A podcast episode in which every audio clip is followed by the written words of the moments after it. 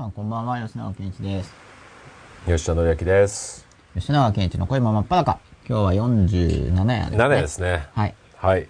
今日のテーマは、はい。えー今日の最低限っていうテーマでいきたいと思います。さっき聞きましたけど。は。はいい。今日の、今日の最低限。今日の最低限。ミニマムですね。はい。一番少ない。今日のま最低限。あ小さいでもいいですけど、別に要するに最小限っていう。はい。少ないってことです。はい。ギリギリまで。はい。えー、まあこれはノウハウとしては、ブログにももう何回か書いてるんですけど、ほブログとかいろんなセミナーでも言ってるんですけれども、う。はい。まあ、要はあの、時間の使い方の、の、今、ケニャンコみたいに言ってましたよね。まあ、今夜のテーマは。ケニャンコってなんだろう今日の。最小、最小限。最小限。なんか最低限っていうとなんとなく、なんとなく、はい。イメージ違いますよね。なるほど。最小限ではい。いきたいと思います。わかりました。はい。今日の最小限は、はい。あ、少ないの方がいいかな。少ないにしましょう。すいません。え？少ないの方がいいかな。はい。最小限の小は少ない方がいい気がしてきました。ああ、なるほど。小さいより。やっぱ超要限みたいな。あ、小限ですね。あ、できたできた。ははいい。今日の最小限というテーマでいきたいと思います。はい。で、早速今日もですね、はい。あの、視聴者の皆さんとはい。カメラをつなぎして、ほう。えー対話したいと思いますので、これどうすれば参加できるんですか？今日もって、一回もやったことないじゃないですか。そんなこと。早速今日もいきなり、何を言い出すんですか？これどうすれば接続できるんですかね？これは、こちらから問いかけたら、はい。希望者がバーってリストで出るわけですか？ペンネームみたいので。あのですね。はいじゃあやってみましょうか。あ、はい、ぜひお願いします。これで、まあ、そもそも11人しか見てないですからね。はいこれ見てる人だけですよね。これが出たじゃないですか。共同開催する視聴者を探しています。はい。共同開催者になるにはクリックしてください。で、今誰もクリックないってことですね。はい。はい。まあ今日共同でやりたい人は誰もいなかったっていうことで。時計こういう感じで、これもし参加しますってなると、その人のウェブカムとマイクで、なんか、そうですね。出るんですよね。出るんです。おしゃべりもできちゃうんですよね。おしゃべりもできちゃいます。すごいですね。こんな簡単にできちゃうものなんですか、今時は。いやー、実にすごいですね。はい。もう一回呼びかけてみますか。はい。呼びかけるときはどうすればいいんですか？喋ってもらえれば。もう、今ずっと呼びかけっぱなしです。ああ、この下の、なんかこけし三人衆みたいなやつが、え、これじゃないんですか？そうです、そうです、そうこのです、そうですそうです。こけし三人衆みたいなマーク。はい。これをクリックすると、もういきなり参加できちゃうわけですか？画面にポンって出てくるわけですか？こっち側に、ちょ押してみてください。あ、じゃあ、あ僕参加できるんですね、押せば。はい。押しましたよ。なんか、打ち込む。あーなんかもう、はい、家のように文字が出てて、すごいインターフェースでわからないんですけどね。これなんでしょう？あ、ここになんか入れるんですよ。高ホストを開始しますってやればいいんですね。あ、じゃあここになんか、うん名前打つんですね、こうやってね。自分の名前打って、はいってやればいいんですね。リクエスト送りましたよ。あ、これ来るんだ。で、アクセスを許可しますか？はい、いいえってやればいいんですね。はい。これ許可する前に、ちょっと見たいですよね、これ。許向こうのし。てみてください。大丈夫ですよ。あ、大丈夫です。許可ってやればいいんですか？はい。許可。押せません。許可する権限がないんじゃないですか、僕に。あ押せた。で、閉じる。あ、で、それを押すと、入るわけですか？ウェブカムが頑張ってますけど、反応しないよ。これですよね。あ、来たあ、来た来た来た。あ、じゃあこれでこれ押せば、はい。まだこれみんなに見えないんですね。お押すと見えるんですか？まだ見えないですよ。押せば見える。こっち側が、あ、プレビューの表示。はいあ、本当だ。はい。まだこれプレビューだから、みんなには見えてないですねそうで。す。これで、あ、じゃあ許可してみてください。すると、あ、あれ？これじゃこれ僕消していいんだ。あれ？でもこれ僕はもう参加してるから、こっちじゃないですか、皆さんの絵は。あ、出た出た。あ、これだったらあれですね、プライバシーも気にならない解像度ですねえ。そうですね。すね。誰だかわかんないですよね、はいはっきり言ってこれ出たところで。そうですねっていう感じなんで、うんしかもメインの絵のはい。画角が崩れますね、これやるとね。そうですね。ちょうど吉田さんの顔が隠れるぐらいのところに出てくる感じですね。そうですね。っていう感じで、は音声は出るんですかね？ちょっとやってみないとわからないあ、ちっちゃくもできる。うん。ますます誰だかわからない世界に。すごい。そうですね。テクノロジー。あっていうことですので、さ参加したい方はですね、いあの、人が3人集まってるようなマークが画面の下部真ん中に出てますので、押してみてください。いいんですよね、はい合ってますよね。はい。あ。はい。あでも参加してくださいって言っても、急に言われてもあれですからね。やっぱりテーマを振ってからの方が、そうですよねう。ん、やりやすいかなと思いますけれども。で、今日のテーマ、今画角がはいおかしくなってると思うんで、一回リロードしてください。あ、さっきのはいゲスト参加で、すいません。突如ゲスト参加してしまい。完全バグ的なもんですかね。うん、まあ、頑張ってるんでしょうねそうで。すね。最最先端っていうか。これ無料サービスですからねそう。ですね。すごいですね。あ、はいしかも今日は、ひ大きなひまわりがはい。後ろにうん。一輪、こちらに向かって出てるんですね。そうですね。おおーひまわりさんがいい感。じの写真があったんで。もう吉田さんといえば最近すっかりひまわりですね。そうですね。でもあれでしたね。桜がチラチラと咲き始めましたね。あした、でもっていうのは何ですか？ひまわりじゃなくてってことですか？あ、いや、花つながりで。花つながりで。あ、なるほど。桜って、え、僕全然、的にはね、季節的には。全然見てないです、まあだ。本当ですかはい。あ、そういえば50夜に、うん。どうします ?50 夜にこのご時世の中。50や、なんか、そうですね。もともと吉田さん、吉田さん家で生放送しようって企画だったじゃないですか。はで、来たい人は来てくださいね、みたいい。な。はでもウェブカムに一人も参加する人がいない現状ですからね。まあでも、誰も来なくても僕は行きますよ。い。はい。吉田さん家でやってみよう企画。はい、僕は行きますので。はい。50で行きますか。そうですね。このまま行くと、えっと、8、9、10だからうん、3週間後に。完全桜はないですけどね。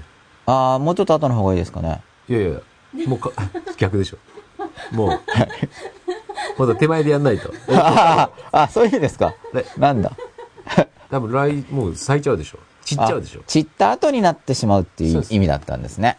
じゃあ桜の散った後の風流な景色を楽しみながら、はい。吉田ん。さんの、まあでもさ、なんか今年は花見自粛モードらしいですよね。え、何ですか？被爆するから？いやいや、そうじゃなくて、やっぱり。今ボケたんですけどね。あはい、一応、ボケてみましたあ。、そういう形でもボケますか？うん、ちょっとドキドキしながら、デリケートなテーマなんで、踏み込んでみたんですけどね。すいません。そこついてきませんでした、今。まあだから自粛ってことで、散った後にっていうことで、はい。はい。そうですね。3週間後、散った後に。散った後に、地味誰が得するのかよくわかんないですけどじ地ね。味に。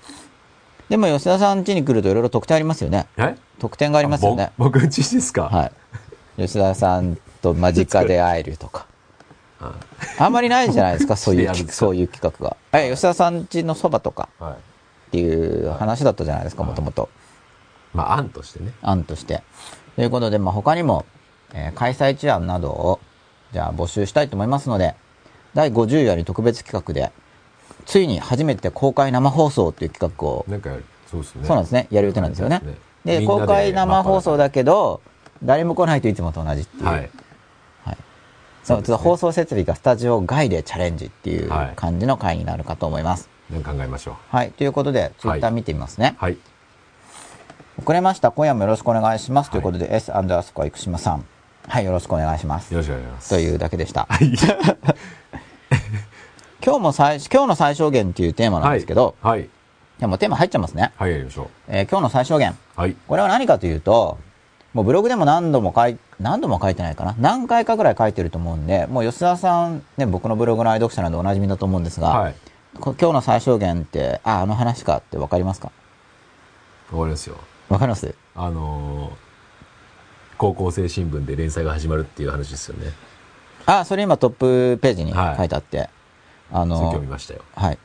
4月10日ぐらいに普通だとつくらしいんですけれども、毎月10日ぐらいに新聞が毎月。うん。ですけど月、刊新聞ですか？月月刊新聞でえでも今月号はやっぱりこの地震の影響でうん20日ぐらいに学校到着になるそうですので、すごい面白い新聞なんですよ。カラーで、あのスポーツの記事とかもすごくたくさん載ってて、それだけじゃなくて、うん。まあ、政治経済のこととか。各生徒に配られてるんですか？そういう学校は多分稀だと思うんですけど、あ大体図書館かどこかに、あ。の、え閲覧する新聞の一つとして書い、置いてあるんじゃないですかね。ちょっと僕も詳細な実態まではわかんないんですけどねはい、高校生新聞自体は見たことあるんですけどね。吉野さん、現役の時から？現役かはちょっとよく覚えてないです。あもしかしたら他の子供新聞と混じっちゃってるかもしれないし、うんうんうん。はいどっちかっていうと、図書館で見てたんで、そういうの。うんそこで、勉強法の連載を。勉強法の連載を。って言っても、あの、書籍とかブログの方が詳しいと思いますけれどもね。あくまで、そういうスポーツの記事とかと一緒に、うん。こう、楽しく、うん。さらっと読めるコラムみたいなのを考えてます。うん。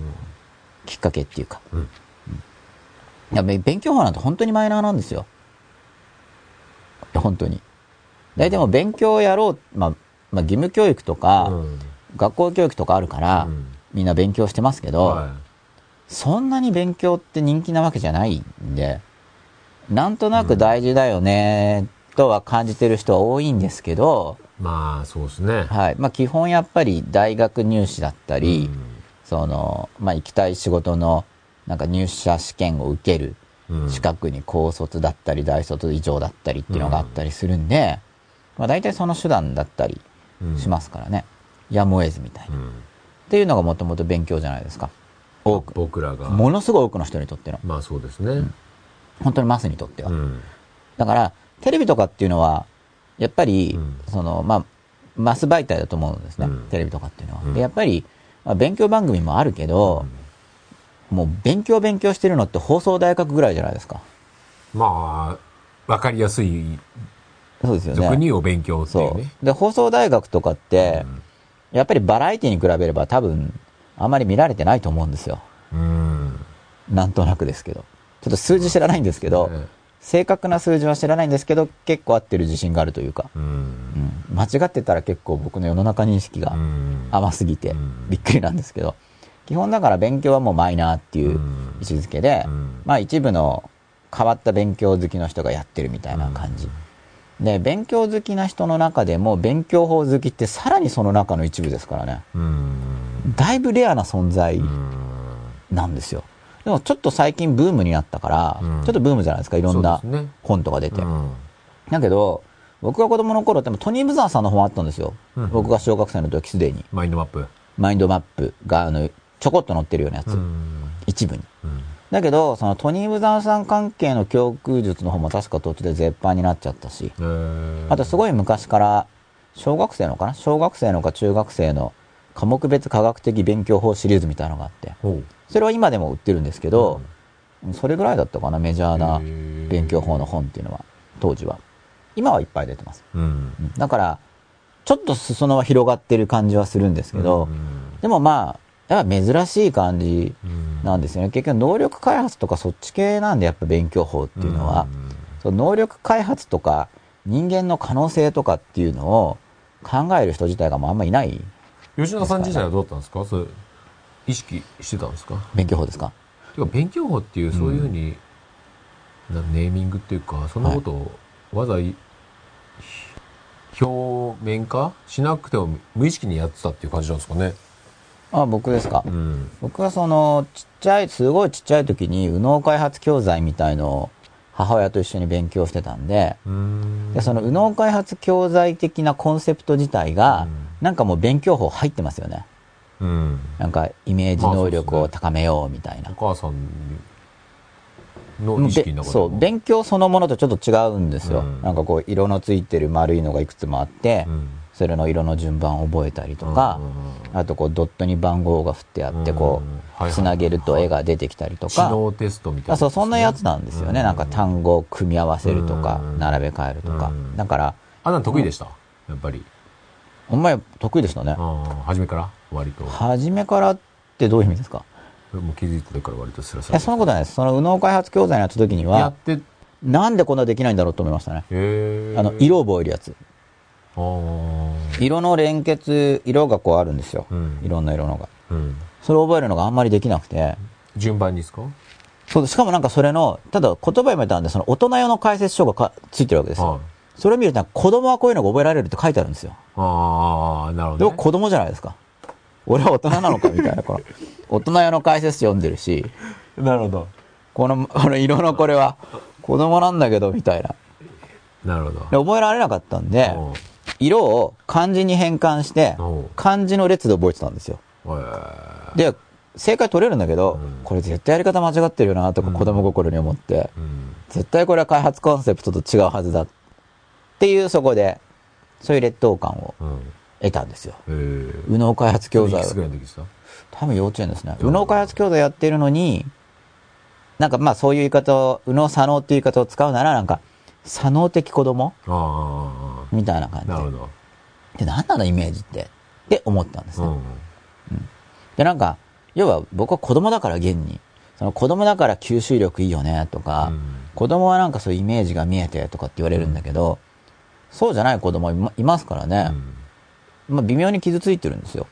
だけど、その傷つきによって、その後イメージってなんだとかう、ん。イメージ能力を高めようとか、その反動でそっち行ったんで。うん。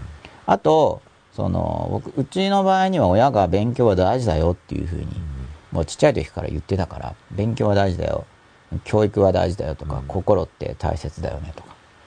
って言ってる割に、やっぱりちょっとマニアックなのにハマりそうになると心配するんですけどね。うん。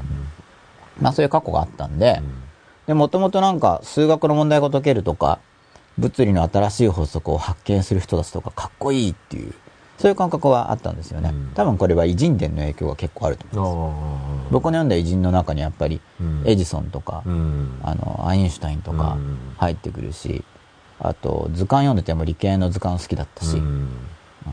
でそういうのに憧れてて、うん。なんかかっこいいなと思ってたんですよ。見た目がうん科学式とか、暗号みたいで、うん不思議。ああいうの分かるようになりたいなとか、文字ばっかりの数式とかを見て、拒否感じゃなくてかっこいいっていう感性だったんですよね、うんもうちっちゃい時から。うん。でああいうの分かるようになりたいなって思ってたんですよ。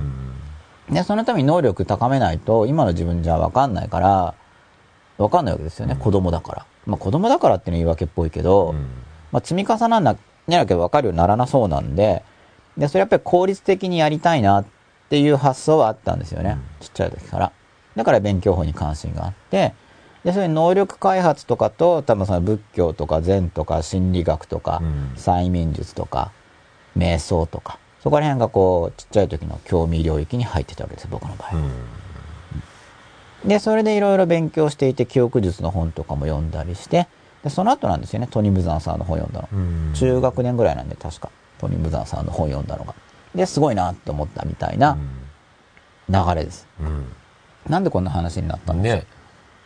吉田さんが振ったんじゃなかったでしたっあ、そうだ。高校生新聞の話したんですね。けはい。で、勉強の話。ああ、勉強法マイナーだからって言って。うん。だから、まあマイナーだったんですよ。はだからやっぱ結局そういう話で盛り上がれる人誰もいないし。い。まあそうですね。うん。だから、だから、東京に出てきて塾とかで教えますよね。うん。家庭教師とか。うん。そうすると、やっぱり受験に関心がある人とか結構いるわけですよ。うん。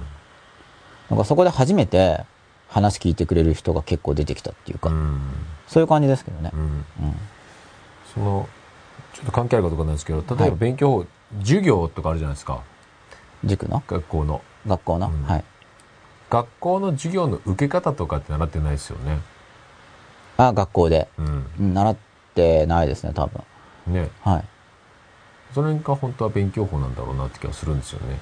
そうですね。ううんん。まあ、経験的に今やってる感じになっちゃってると思うんで、まあ、容量いい人は容量いいしっていうのが現状だと思うんですけど、まあでも、教える側の人も、ちょっと、上手い人は上手いんですけど、うん結構、じゃあ今日の授業を聞いて、授業中に何が分かればいいかとか、うん達成目標が明確でないことが多いんですよ。多いですよね、特にあの芸術系のはい。授業とかって、はいその辺がすごい曖昧のまんまは過ぎてった気しません？その美術とか音楽とか？ああ、なるほど。ちょっと鼻かんでもいいですか？ちょっとこの解像度だったら大丈夫かなとかとは思うんですけど。これ僕が画面から消えるんじゃなくて吉田さんが消えてしまうんですね。順番に順番に。じゃあこの間。お。じゃあまたツイッターをチェックしますね。聞こえてないみたいですよ。あれ？あ、聞こえてるそうです。よかった。まあ順番に。じゃあ入れ替わって、じゃあ僕は、はい吉田さんお願いします。はい。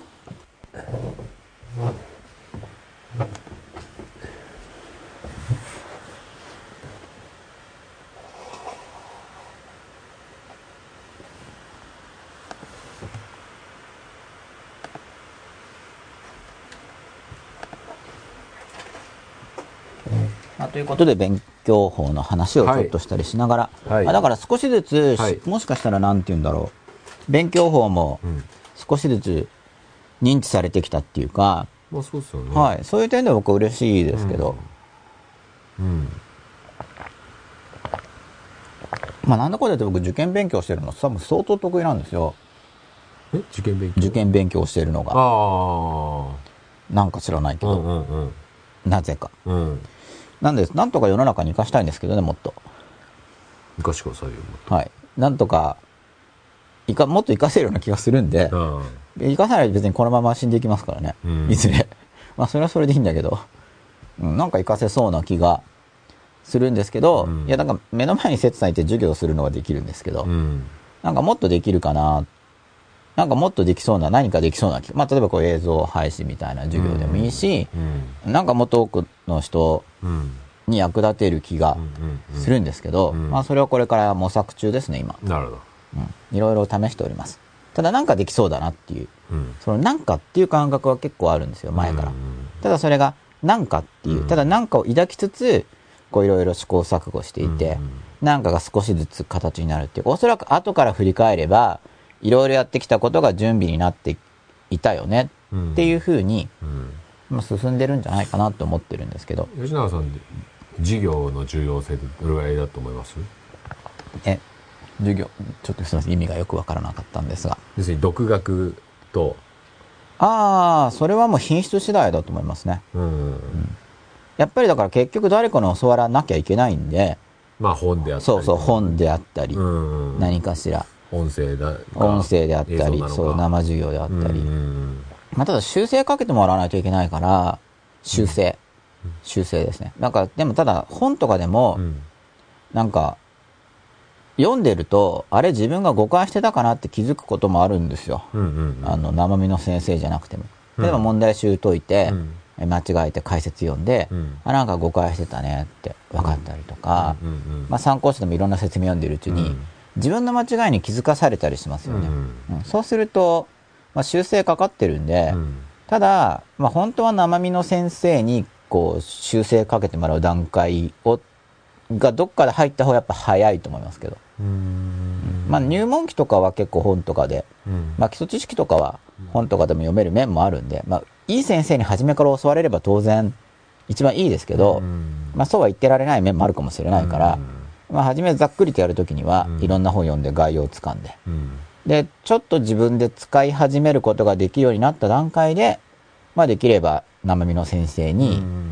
ああじゃない、こうじゃない。自分がその内容を使って発揮している姿を見てもらって、なるほど。そう修正に入ってもらう方が、なまあ、ね。格段にいいはずですけど、なるほどなるほどなるほど。まあできなければしょうがないんで、そういう場合は結構別の手逆の段を。パターンのが多いような気がししますよね。最初に授業受けちゃってあと、はい。ある程度分かったらあと自分でやろうみたいなあ基礎の部分はこう学んまあ受験勉強に限らず、あ。はい。とりあえず最初はこうどっかこうスクールに行って、はい。基礎はこう学んで、はい。基礎分かったらあとは、うん独学でやろうみたいなはい。パターンの方が多いような感じませんあ、そうなんですか。それは、あんまうまくいかなそうな気がしますけどね。まあもちろん、うん。その、初めはとっつきが悪いから、うん。本とかでやるとついつい読まなかったりするとか、そういう場合はなんかとりあえず教室にいて、とっかかりをつけるのはいいと思うんですけど、うん。まあ、とっかかりつけたら次に本とかでざーっと知識を手に入れますよね。うん。で、ある程度できるようになったら、やっぱり、できる人に見てもらっなて、ねうん、修正かけてもらう方が、チェック機能としてそういう先生をある意味そうそう、それが重要ですね。ね。っていうのは、全てをうん。本とか授業にやっぱ入れ込むって無理だから全部解説するとかって。うんそうすると結局伝わってるかどうかなんてわからないわけですよ。うんだって全部表現できないんだから。うん。まあ比較的伝える内容が多分多いのは理系の教科で、うん。数学とかっていうのはまあかなり文字に載せられるとは思うんですけど、それでもなんか主観、まあ前主観性と客観性のバランスの話をしましたけど、その主観的な解釈の領域になってしまえば、うん。まあまあ本には書いてないわけで、うん。結局それ正しい間違ってるっていうのがない部分ですからね、うん。あのイメージっていうのは。でも実際にできる人っていうのはその正しいとも間違ってるともいないイメージっていうのを使って何かしらの思考とか演算とかをやっていて、うん。ただ答案上はまあ減点されないようにうん。客観性のあるまあ数式で書くっていうことをしてる、うん。まあ減点されないようにってこととあと自分自身の思い込みに過ぎないかどうかをうん。自分自身でも確認するために数式に書くみたいな操作になるんで。特にその主観的な部分とかっていうのはうん。あと生身で合わないと、うん。あの襲われないってこともあるんですよ。でも僕もいろいろなるべく喋ろうとは思ってるけど、うん。でもやっぱりオフレコで喋れるの本当に一回性で伝えられることと、やっぱ記録に残ることっていうのは言うこと変わっちゃうんですよね、で実際意味も変わっちゃうし、うん。うんうんやっぱり、まあ、よく言うんですけどその右に寄りすぎてる人には左だよって話しなくちゃいけないし、うん。左に寄りすぎてる人には右だよねって話をうん。して伝えなきゃいけないわけだから、そのじゃあみんなに残る話とかってなっちゃうと、やっぱりなんだろうそのまま語るしかないからう、んうん結局そうしないと矛盾だよねって話になっちゃいますからね、うんうんやっぱ相手が相手のことなんで、そういう意味でだだからまあ一人の生徒と教えるっていうのと結局映像授業をするとかって言ってもやっぱり変わっちゃうんですけど、うん。まあでも入門とかだったら確かにそうですね。そう入門とかだったらみうんみんな向けの話でいいと思うんでうん。どっちにしても、うん。でもやっぱりきちんと個人で襲われるっていうかまあだからそのオフレコっていうのは結構重要なんですよねやっぱり、うん。なんかオフレコでオフレコであるかどうかとも分かんないじゃないですか。うん。話したところで本当にそれが秘匿性が保たれるかも分からないし、そうすると結局かなり本当の話が聞けるとかっていうのは、まあ、昔からその弟子とかってありますけど、その先生側から見ても、まあ、ある程度心を開いてなければ話せないことって多分多々あるんですよ、その実際のところっていうのが。だってどう曲解されるか分かんないし、実際のところっていうのとだなんなんかもともとその実際のことを人が話せないっていうのは告白の話なんですけど、なんか本当のこと言ってんのにあれこれ非難されたりとか、うん。なんか曲解されたりとかして、うん。あのバカバカしいわけですよね、その本当のこと言ってんのにっていうのが。そうするとなんか言わないよねってことにうん。なっちゃうと思うんですよ。うん。あと結局誤解されるとすればバカバカしいだけじゃなく、うん。実際伝わってないわけだし、うん。あの誤が誤解されたり曲解されてる場合っていうのは、ん。そしたら言って伝わるよねっていう人にしかまあ話さないですよね、一般的に。うん。なんかそうなっちゃうと思うんで。うんなるほど。まあ教わり方の話ですけど今の話は。なんかまあ今今の話自体がちょっと勉強法のプロセスではあるんですけどね、うん。でまあそうやって先生についてこう修正かけてもらうじゃないですか、多分メインの先生みたいのがいて、うん。まあ、それがまあ師匠と弟子みたいなもんですよね、うんでそれである程度こう要領をつかんだらまあ多流派っていうか、うん他の先生にもちょこちょこって直してもらうと、まあ、逆に悪い癖ついちゃう時もあると思うんですけど、まあ、ちょっと幅が広がって、うん。でそんなことやっているうちに自分の個性に合った、うん。こう自分流っていうのがだんだん確立されてくるという、うん大体こんな順番だと思うんですよ、うん大体。なんかそういうこう流れをつかんで進んでいけば、まあ、学びやすいんで、うん僕自身は結構勉強法を掴んでるなって自分で思ってるんですけど、うん。まあどう伝えたらいいのかなっていうのはやっぱ残るんですよだから僕は何かをやりたい。僕の心がどっかに向いた時に、うん。そこの分野をうん。結構学べる自信みたいなのがあるんですよ、今のうん僕には、うん。どんな分野でも。自分が関心をそう関心を持ってば。持ってそこをやりたい、うん。な何かしらの必要性が僕の中に出てきた時に、うん。まあ学んでいけるだろうなっていううんことを思ってるんですよ。なるほどね。過信かもしれないけど、うんなんか、まあ、学んでいけるっていうのはその前に進めるって意味ですよ、うんどんな何をやっても究極にボンっていけるって意味じゃなくて、うん途方に暮れるのではなくて途方に暮れてどうしようじゃなくてそう進んでこうやって進んでいけばいいしう、ん自分なりにはこう、まあ、前進しているぞんっていう感覚をつかめるなっていう、でそれはメタレベルでやっぱ勉強法っていう部分を掴んでるからなんですよね、うんそこので何を学ぶにしても基本的なそう学び方っていう部分を得てるから、うんうんうん進んでいけるなって思える、うんそういう意味でやっぱ財産うんっっていうか、まあ、資産だと思うんだまあ、けど。本来の受験勉強ってそこの部分のまあそうですね。うねうん勉強法自体と、あと、基礎教養的な、ね。うんコンテンツ自体を獲得していることで、うん。まあいろんな知識にアクセス可能になるわけですよね。うん。基礎的なものを持ってるから。うんまあただ、勉強法自体もそこそこの知識量なんで、うんあのまマニアックになるのはわかるんですよ。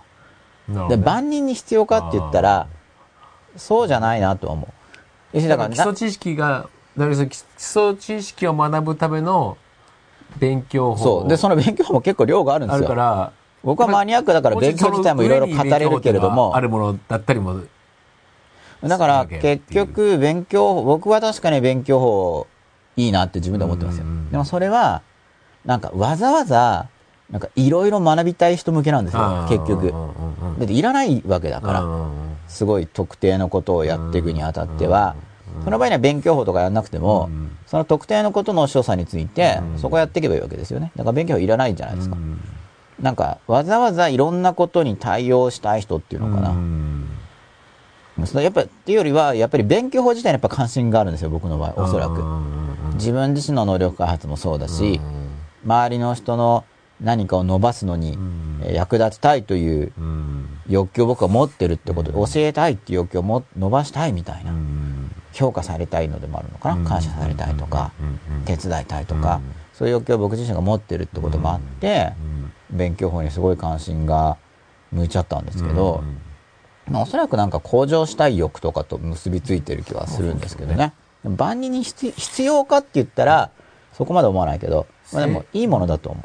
成長法とか？あそんな感じですよね。ねコストリターン比は、うんあの価値観によるんですよ。うん僕みたいな価値観を持ってる人にとっては、そこでその向上する力が伸びたっていうのがうん結構深いレベルの喜びに直結してるんですよ。そうねね僕にとっては。うんうんだからそ、それはだけど、うんそこにちょっと主観的な感性が入ってきてるんで、うんなんかそんなのだって思ってるだけじゃん、みたいに思う人からすれば、コストリターン比がすっごい悪くなるわけですよ。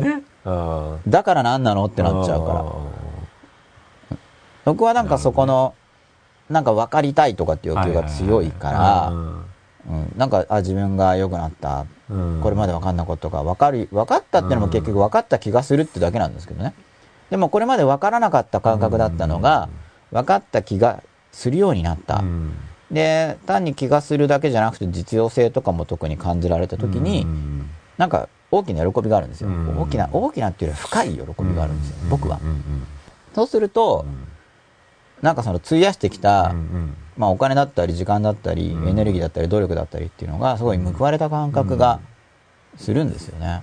でもここはもうかなり価値観が入ってきてる部分まあ。内面的な気づき的な感じですもんね。そうやって言うとね。そうですよ。なんかこれ真っ裸って今こう自分まあの真っ裸なの思いっきりそうですもんね。もうそういうのばっかや。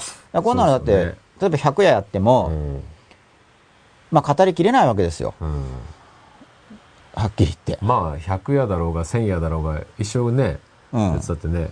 そう。まあこれはもともと、まあ一般放送っていうか、うんみんなが見れるっていう感じじゃないですか。で、100ぐらいやって、あそんなことなのねって感覚が通じると。うんただ、まあ、僕としてはう、ん付き合ってくれてる人、まあもちろんこれ別に、ね、必ずしも全部見る必要があるわけじゃなくて、まあたまたま見てみたら、あ、今日の回は私にとって合うテーマだったとかって思ってもらえればすごい嬉しいんですけど、うんそうするとなんか、縁も感じるじゃないですか。あだから今日見たんだな、みたいな。でもちろん、通して見てくださった方には、まあ、流れを持ってやってることなんで、ね100夜通して、うん誰でも通して見れる自体でやっぱ関心あるはずなんで、まあそうですね。うん、長いですからね。うんで、そういう人には特に、まあ、あ価値が、すごい価値があったなって思ってもらえたら嬉しいなと思って、うん、やってるわけなんですけど、で、まあそういうことで、はい。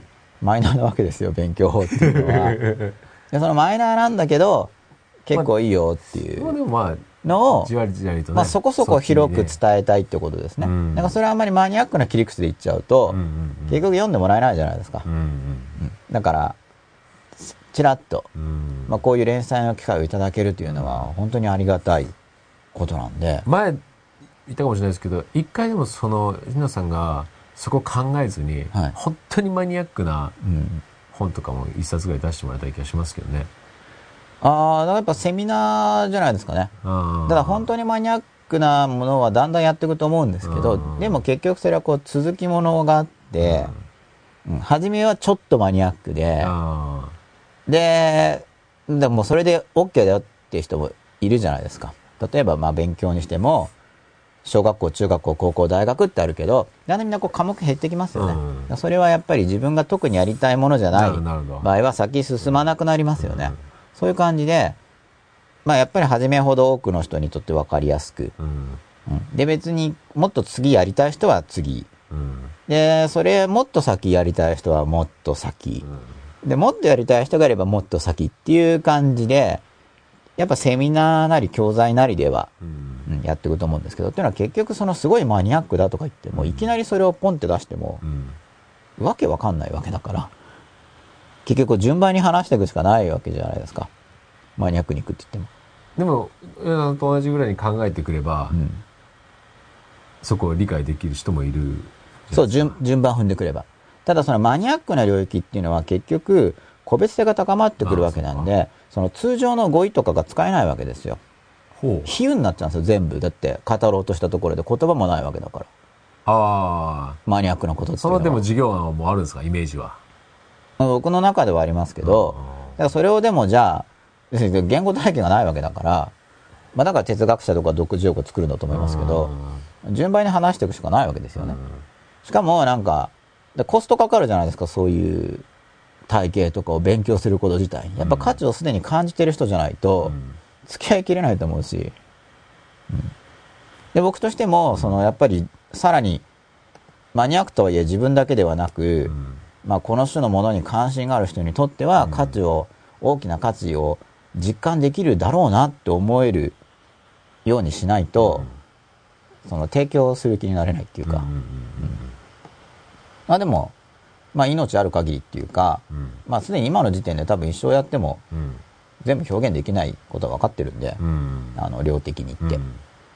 まあちょっと分かんないですけどね。て分かってるとか言ってるけど、本当にあのシンギュラリティみたいな感じで、うん。全部コピーできますみたいになっちゃったら、うん。できないと思ってたけどなんかコピーしたら15分で終わっちゃいましたとかっていうすごいなテクノロジーってなったら予定変わりますけどね、うん。一応今ある感じのだとこれビデオとかを使ったとしても、まあちょっと全部は今のところは、まあ、現状のテクノロジーを見る限りは無理そう、その極端に発達すれば分かんないですけど、うん。もちろん。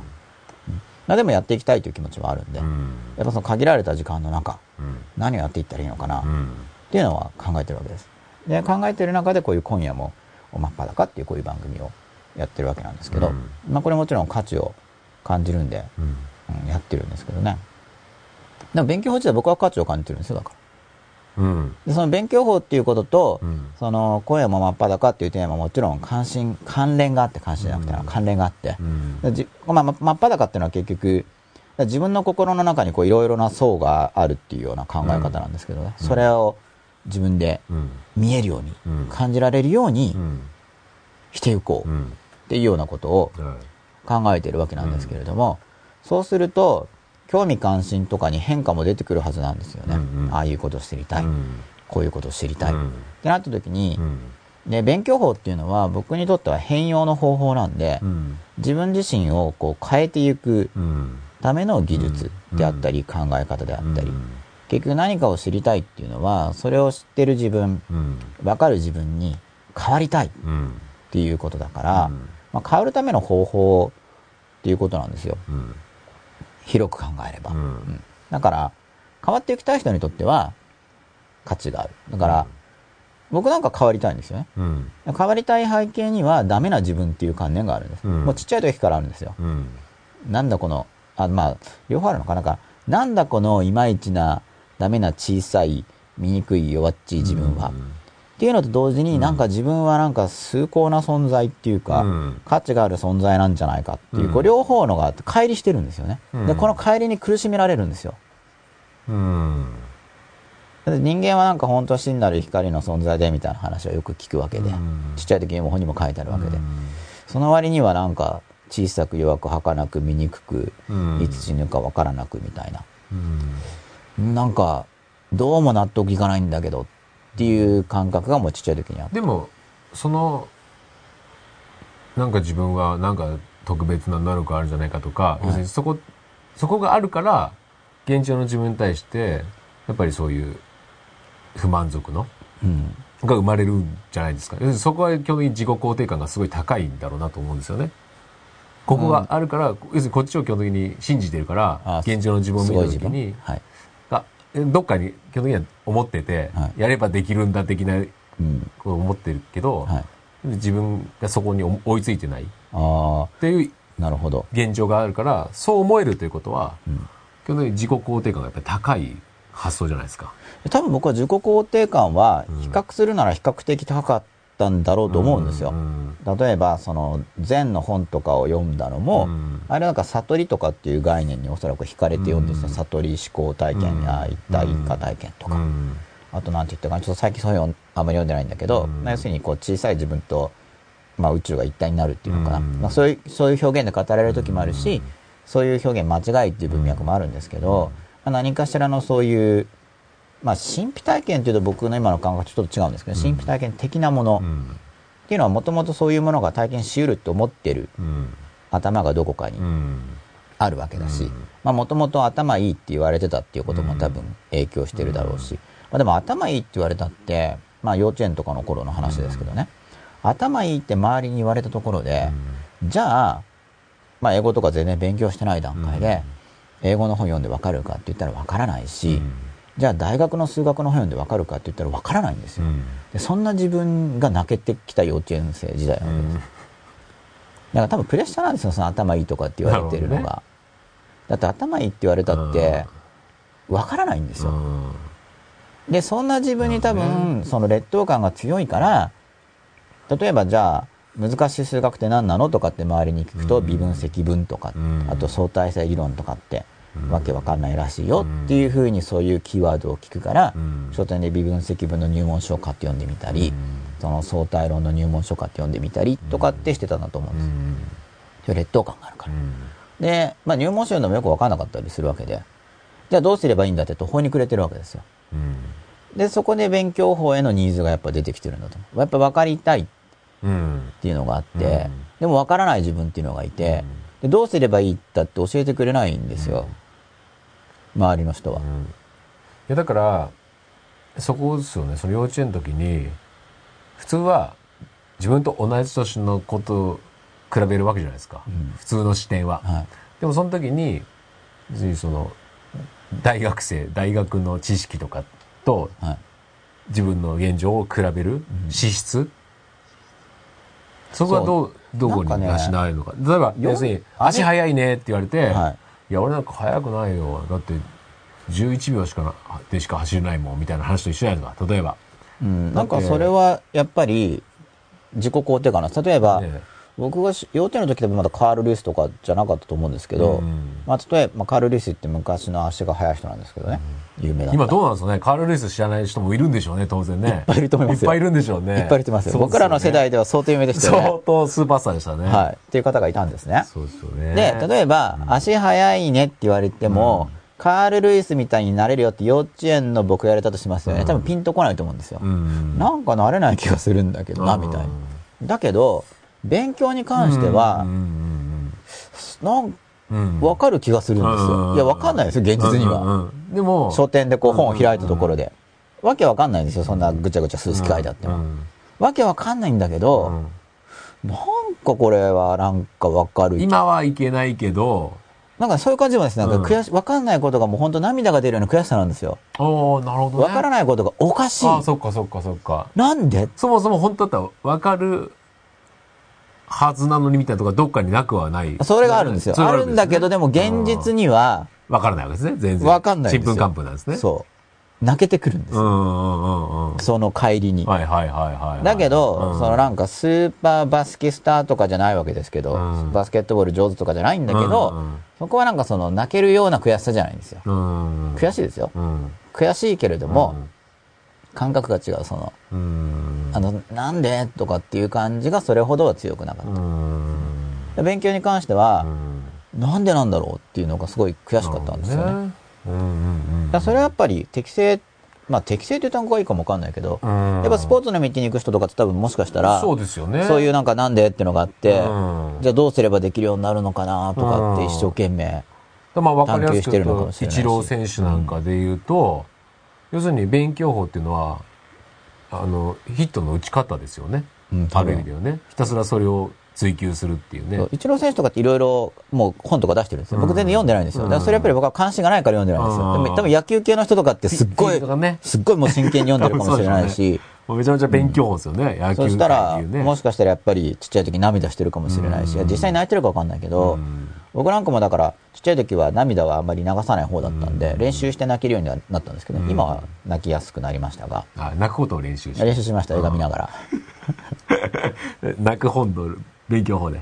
ええーとそれは、それは勉強法っていうよりは、あどっかででもちょっと読んだかもしれないですけどね。そんなのあるんですか？ありますよ、感情を回復するためのっていうのはでも僕は映画で主に練習して。当時はあんま泣かなかったんですよ。当時っの幼稚園の頃。うん。で、それで、でも泣けるような悔しさなんですよ。あその分からないことが。あ。うんと悔しいんですよ。もうそれが何よりも、要するに例えば運動会で、はい。東競争でビリだろうが、うんそこは別にそんなに、でもビリじゃなかったんであそそのビリだろうがっていうと、実際にビリの人は多分本当に悲しいだろうから、僕が安易に、うんそれとはって比べられないんですけどうん、ビリじゃなかったから。あ例えばななんかありました？そういう。他あのこと全然できないものうんあそうかな、やっぱ背がちっちゃいとか。あ、でその悔しさと、どうですか？比べて。えでもそれもそこそこ悔しいんですけど、だからどうすれば背高くなるのかなとかは、ちょっとは勉強したんですけどうん。ね。でもやっぱちょっとはなんですよ。う。ん。何としても何が何でも絶対にではないんですで勉強の方もっと悔しかったわけですようん。ね。ましてや方法がわからないしう、ん無理かもしれないけど、なんかすごい関心があったんですね、うん。勉強に関しては。うん。だからそれは、だから泣くほど悔しいっていうもので、まあでもそれで、まあ一応理性的検討を僕は加えるっていうのをやってたんで、うん。まあ勉強ができるようになりたいっていうのは、それほど邪悪じゃない気がするって思ったんで、でも自分が泣きたいほど悔しい、なんとかが欲しいって言っても、なんか泣泣き泣きたいほど殺したいとかもあるかもしれないですよね。まあ、でも勉強ができるようになるのは、うん、まあそ多分いい気がする。うん。要するに、かっちりとした検討はできないんですけど、まあそんなに邪悪じゃないかな。もしかしたら。まあ究極の視点、まあ究極までいけなくても、工事の視点から見たら、まあ我欲、うん。結局自分の知識とかを増やしたい、所有欲かもしれないし、まあ自分は偉いと思いたいのかもしれないとか、まあそれは思ったけれども、まあでも、まあ一応現段階としてはいいんじゃないかっていうか、うん。でもやっぱ悔しさが僕の場合には先に立ってましたね。だからそれ重要ですよね、すごくね。だからそこじゃないですか、よく、あの、多くの親御さんが結局知りたいところは。そのどこですか？5歳児で、その知識、勉強ができないことだし、悔しさを感じるように、あだ感じる子にするには、でもそれ子にするって言っても、なんかそうだったんだと思いますけどね。するって多分いそうこの部よりは。分じゃないですか。だからそれが、うん。その0歳からその5歳の間までの教育によって、そういう子に近づけることができるのか、それともそもそも、はい。もともとそういう資質の子だったのかっていう。多分ね、資質があったんだと思うんで、まあ資質なのか、たまたまその生まれついた環境要因、まあもしかしたら後天的要因かもしれないですけど、それを完全に真似したところで再現性があるかは疑問だし、うん。まあ例えば僕も、例えばじゃあ、まあ物理3分で解けれましたとかっていう話があるじゃないですか。うんじゃあ自分の生徒さんをそこまで持っていけるかって言って、やっぱそうじゃないんで。うん。でも僕にできる、できないことを生徒さんはできるようになるし、やっぱ個人差あるわけですよね。うん。ただ、大学受験に受かるっていうのは、うん。まあ、か必ずみんなそんなにブワって伸びるとは限らないんだけれども、うん。まあでも、伸ばせるっていうのはあるんですよ。ね。うん。教えれば。うん。まあ伸ばせる。うん。ちょっと幅は人によって違うんだけど、うん。でもの、大学受験で伸ばせるっていうのと、その小さい時に、うんその分からない、うん悔しく感じるとかっていうのはちょっと違う感じがするんですよね。でも全然違うと思うんですけど、んでも多分多くの親御さんはそっちの悔しがる子にしたいと思うんじゃないですか？多分どんなフィールドでもいいから。か勉強じゃなくてもいいし、スポーツでもいいんでしょうけど、はいなんか一つそういう自分がこれだけは譲れないというものを見つけてほしいっていう。それはでも、あれじゃないですかね。多分その幸せ感っていうか、うん教育観っていうか、うんまあ僕も今、あの子供を勉強好きにする本っていう企画をもう何年はいか温めてるんですけれども、うんまあ温めてるっていうと聞こえはいいですけどね。僕が原稿書いてないだけっていう言い方もできるんですけど、温めているわけなんですが、うん。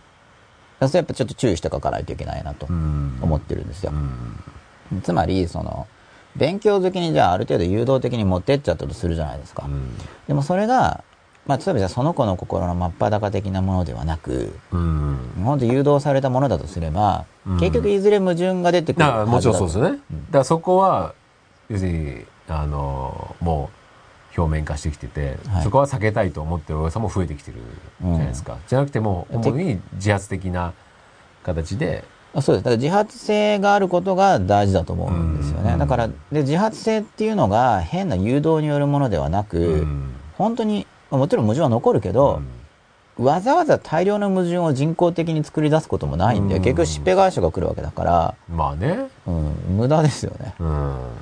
からそれ無駄なんで、いや僕は無駄だとで思うんですけども多分だからそ。こをやり、な、なんかもっといい形がない、それをより自然な形で。うん。あとが自然な形でやりたいという人は僕は応援したいんで、うんそういう本とかを出す意味あると思ってるんですよ。うんで、不自然な形でやりたい人っていうのはまあ欲求がねじ曲がってますよね。うんでも欲求がねじ曲がってる人ってねじ曲がってるから取り入る隙があるわけで、うんつまりその欲求がねじ曲がってる人っていうのはある意味お金払いやすい人でもあるわけだから、うんまあその経済原則から言ったら、そこにマーケットが生じいや、ちゃうんで。まあそうでしょうね。そう要す経済っていうのは買い手がいればいいんで、うんねじ曲がってる欲求だろうがなんだろうが、まあ買い手、その欲求によって買い手がいれば売れちゃうわけですよね。その経済っていうものは、今のシステムで言ったら。うん。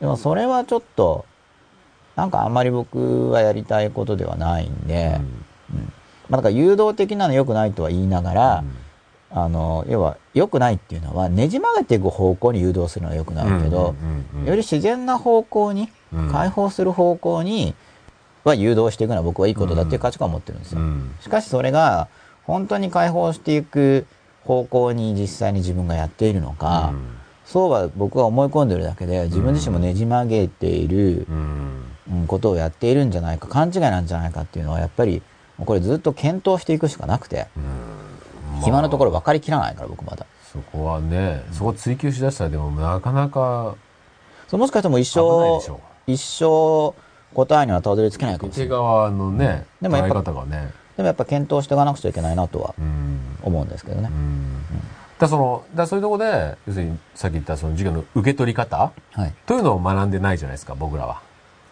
ああ。そういうところがすごく重要なのかなっていう。のあ、なんかね、いい加減ですよね。うん僕だから子供の時にいい加減だなって何度も思って、うんなんか素直に聞けとか、うんなんかね、矛盾してるんですよ。素直に聞け、自分の頭で考えろとか言って、うんどっちなんだみたいな。そうですよね。だって素直に生きてて、わざと裏のことを表現したりすることはいっぱいあるじゃないですか、日本語なんて。うん。でもそれ素直に言葉通り取ってたら、はい全部裏目裏目取るじゃないですか。あ、そうなんですよでも。なんとなく、今、ちょっとそういう方向に行ってる感じがするんですよ。え裏目に取るよ。裏目に捉えら、いろんなもの、言葉というこ。ああ、文字通り。りに取っちゃうってことですか？文字通りというか、本来の意味してるところの、はい。より、じゃない方、すべてにおいて、うん。なんかそういう方に捉えられてることが多い方向に行ってるような気がするんですよ、ね。それはなんでですかね？聞き手の人が悪意を持ってるんですか？いや、っていうか、なんか全体的に、なんとなくそういう、まあ世の中全体の感覚ですけど、はい。で、言葉通りの、だって、いい言葉は世の中に出てたりはするじゃないですか。はい。なんかそ、それがね、全部なんかこう、いいっ目に取られないっていうか。ていう感じがうん僕はしてるんですよ、個人的に。ああ、ちょっと僕は具体的に捉えきれてない。感じがするんですけど。うん。なんだろうな。なんつうのもう。しまた整理しております。はい。じゃあその間にツイッターを見てみますね。僕はちょっと捉えきれてなかったんで、まあ、もともと感覚の話、感覚、も僕は感覚しかないんで。はい、ではツイッター見てみます。昔、超勉強法という本が流行した時、こういう本を自分で読まない子にこそ、勉強法が必要なんだよね、と家庭教師の先生がつぶやいていたのを思い出します。ゆかぶさん。あー超勉強法懐かしいですね。あったんですか、そういう本が。めちゃめちゃ売れたじゃないですか。超勉強法、超整理法。野口さんの。えー予備校の先生ですか？違います違います東大の先生だったと思いますへ超勉強法は面白かったですよえ。へえ。調整療法の方が僕にとっては良かったですけどねこでもこれれはいろいろ超勉強法の続編だったかな？なんか英語の勉強法とかだと教科書30回も言えば覚えちゃいますからみたいな感じなんですよ。でなんか多くの人に覚えないんですがって突っ込まれてたのを覚えてるんですけど。なるほど。はい。でもすごい僕はヒントを得ましたね。これベストセラーですけど超勉強法には。うん。確か数学の教え方でうんパラシュート勉強法っていうのかな？うん。なんかもう今扱ってる問題から教えちゃいましょうみたいな方法が載ってて。うん。要は今扱う問題があるときに、うん。そこに至るためにもう一回入門段階から積み上げて享受していくんじゃなくて、うん。とりあえずこの問題を解く解き方を教えた方が早いよねうん。っていうような勉強法確か載ってたんですよね、それは僕すごい実用的だと思った記憶があ伝えられるんですか？そこ、その、その段階からいやなんかねとりあえず。ただ超勉強法自体には確かあんまり詳しいプロセスは載ってなかったんですけど、うん。ただ僕がやってたこととも似てるんで、うん。要は意味わかんなくてもとりあえず手取り足取りやれば真似することぐらいは人間できてうん。で真似すれば習慣化の第一歩を踏踏み出させることができるんですよ。うん。とりあえずやってるんで。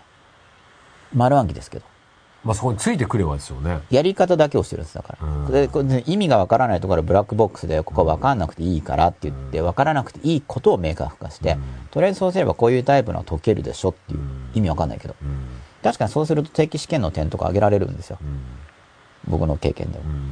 でだんだん解けるようになってきた時にところでこれ何？って言って次に意味に入るっていうやり方ができるんですね、ただそれはやっぱ伸ばせるけど、うん。じゃあそれで超一流大学に入りますかっていうとまたそれは違う話なんですよね。しつけとかそうじゃないですか、割と。まずわかんないけどとりあえずうん。やってみようみたいな、うん。形から入るっていうアプローチですね、うん。まあでもそうならざるを得ない面がほったらかしっていうがのが多い気がしますけどね。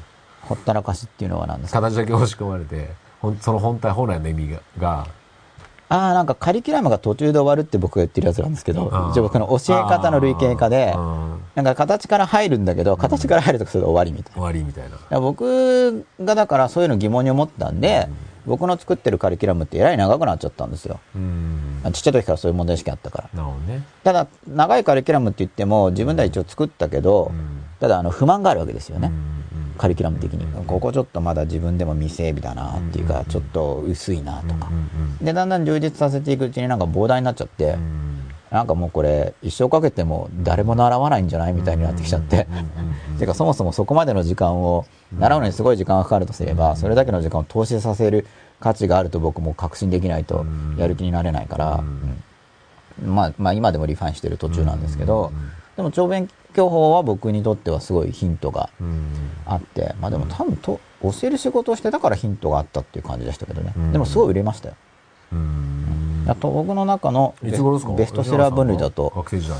いやもういつかも覚えてないんですけど、うん。だからもう、養老先生の結納論とか、ああいう、ああいうって言ってもあれだけど、なんとなくそういうジャンルに入ってますね。うん僕の中のベストセラー分類としては。なるほどで、こういう本を自分で読まない子にこそ勉強法が必要なんだよね。っていうのは僕は結構異論があって。あそうそう、こういう本を自分で読まない子にこそ勉強法が必要なんだよね。特にだから必要とまで僕は思ってないんですよ。ああなるほどね、うん。求めてない子に？そう、こういう本を自分で読まない子なんだから、うんまあ勉強法が必要だとまで僕は思ってないんですけど、どっちかっていうとやっぱ勉強法を必要とするのは勉強法を知りたい人。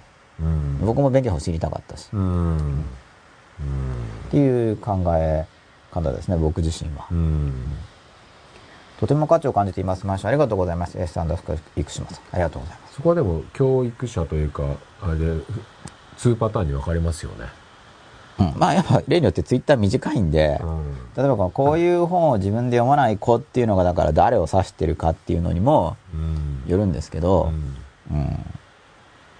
まあだから本を読む、分まああれじゃないですか。本を読む人自体がまあ少数派です関心からね。がないこそうう。無関心な子でしょうね。だから本を自分で読まない子なんだから勉強法っていうより、じゃあ例えば漫画読んでるのか映画見てるのかテレビ見てるのかわかんないけど、うん。やっぱそういう子が関心あるところうん。で、その子にとって役立つ何かですよね、やっぱうん。提供、うん。提供するものとしては、うん。僕が考えるのは。勉強法必要なのかなっていうのはちょっとわかんないですね。なあなるほどね万人に勉強法というものがうん。必要かどうかっていうのは、だからやっぱり勉強法みたいな本を自分で読む人にこそ必要だと思う。やっぱどっちかっていうとうん。そういう人にとって、なんか、うんあなんかこれはいまいちとか、なんかもっとよく知りたいとかっていう人の方が必要性は高い気がするんですけどう、ん僕自身もだって勉強法を求めてたし、うん。でもなんかいまいち充足感がなかったわけです。うんまあ、トニブザンさんの方は例外的に非常にいいなと思ったけど。学校の先生だったりしたら、はい。その話その話で言うと、はい勉強やる気がある子には教えるけど、うんやる気がない子には別にああ、だからその場合はないなっていうそのやる気がない子に勉強法が必要なんじゃなくて、先生にとって教え方が必要なんだと思います。そういう場合は。その学校の先生にとって、じゃあ今勉強に関心を示さない子にはどうやって教えるかっていうのは、うん。むしろ勉強法っていうよりは、それ教え方の領域だと思うんですけど。まあまあまあ勉強法に限らず、うん。そういうそ捉え方要するにニーズがあるものに対して答えるかそそニーズを作り上げるかいう。いや、それは結局先生がニーズを持ってるんだと思いますね。うん。その場合、その学校の先生が、うん。じゃあ勉強法に関心がないような子に、どういうふうに今自分の教えてるコンテンうツんの基本を分かってもらって、うん。まあたさすがにこの基礎教養レベルであれば、この子も将来知っておく方が得だろうとうん。思える場合に、うん。でも本人が自覚してないわけですよね、うん。その重要性を、うん。そういう人にどうやって伝えればいいか。っていうのは勉強法っていうより、うん。あの教え方のニーズじゃないですか。うん。教え方。だから僕がこの家庭教師の先生がつぶやいてるのを見たときに、うん僕がニーズを見るのはむしろ家庭教師の先生のニーズに見えるわけです。ああ、ああそういうことそういうことですねそう勉強が必要なんだよねっていうか、ああなるほどなるほどうんそれは教え方の不足だからそこあは。あわかりましたわかりましたあ、稲見さんですね。一気稲見さん。こんばんは稲見です。最小限って難しいです。最小限という言葉を怠けるための言い訳にしてしまいがちです。一方で時間や資源は有限なので、最小限は大切です。吉永先生の記憶セミナーや DVD を受講して、人間の無限の可能性をしっかりと心で感じながら物事に取り組めているので、だからこそ最小限を日々積み重ねられています。感謝です。ありがとうございます。そう、最小限っていうこうタイトルについてのうんコメントをいただいたわけなんですけれども、まあ最小限うんまあ最小限っていうことをこう、まあ、軽くかすりながら例によって導入でお話ししてるんですけどね。あそうですか？絡んでますか？絡んでます絡んでます。もちろん。毎回いつも。それは心がけてるんで さすがにっていうか、うん。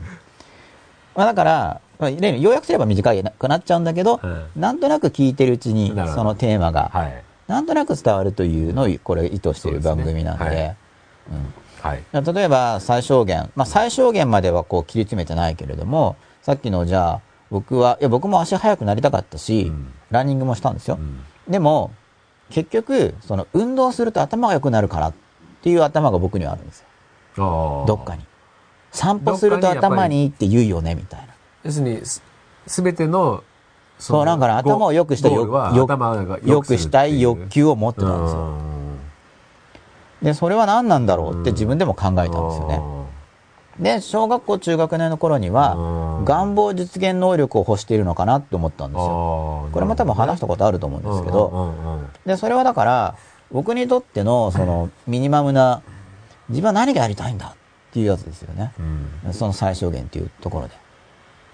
だって何でもかんでも欲しいような気がするけど、実はそうじゃないなっていうようなことに気づくん、気づくんですよって言い過ぎかもしれないけど、まあ、僕は気づいた感じがしたんですね。まあ、比喩的には食べ物とかで。あれも食べたい、これも食べたいって思ったりするんだけど、まあ、いざ食べてみると満腹になったりするんですよ。で、だから満腹になるからダメなのかなと思ったから、一応吐き方とかも練習して、うんなんかこれ本で読んだんですよ。フランス貴族か何かで。わざわざ吐いて食べると。食欲を満たすためにって確か書いてありました。ちょっと子供の本なんで、実際の事実関係とかよくわかんないんですけど、だからちょっと実践してみようと思って練習して。だけど、吐いて食べても、まああんま僕には満足感がなかったんで、なんか違うな。って僕は思ったんですよね。そうすると、そこの領域はあんまり練習しなくてもいいかな。で僕の最小限に入ってないんですよ。じゃあ食べて味が美味しい。うん。じゃあ吐いて、また美味しい。うん。吐いて、また美味しい。食欲満たされて、気持ちいいなって感じにならなかったんで、あんまり。まあ僕はですね。でもそこを追求する人は追求するだろうし、だからそれはだから、そうじゃない人にとってはクエスチョンがつくはずなんですよ。僕なんかもなんでそんな勉強するのとか。うん。そんな早く解けて何なのみたいに。実際に言われるわけですよね。で実際だって必要性があるかって言われたらそこないから、うん。別に。あの、合格ししたいかもしれないけど、合格にすらいないわけで、うん。その制限時間の何とか分の1のスピードとかっていうのは必要ないですからね。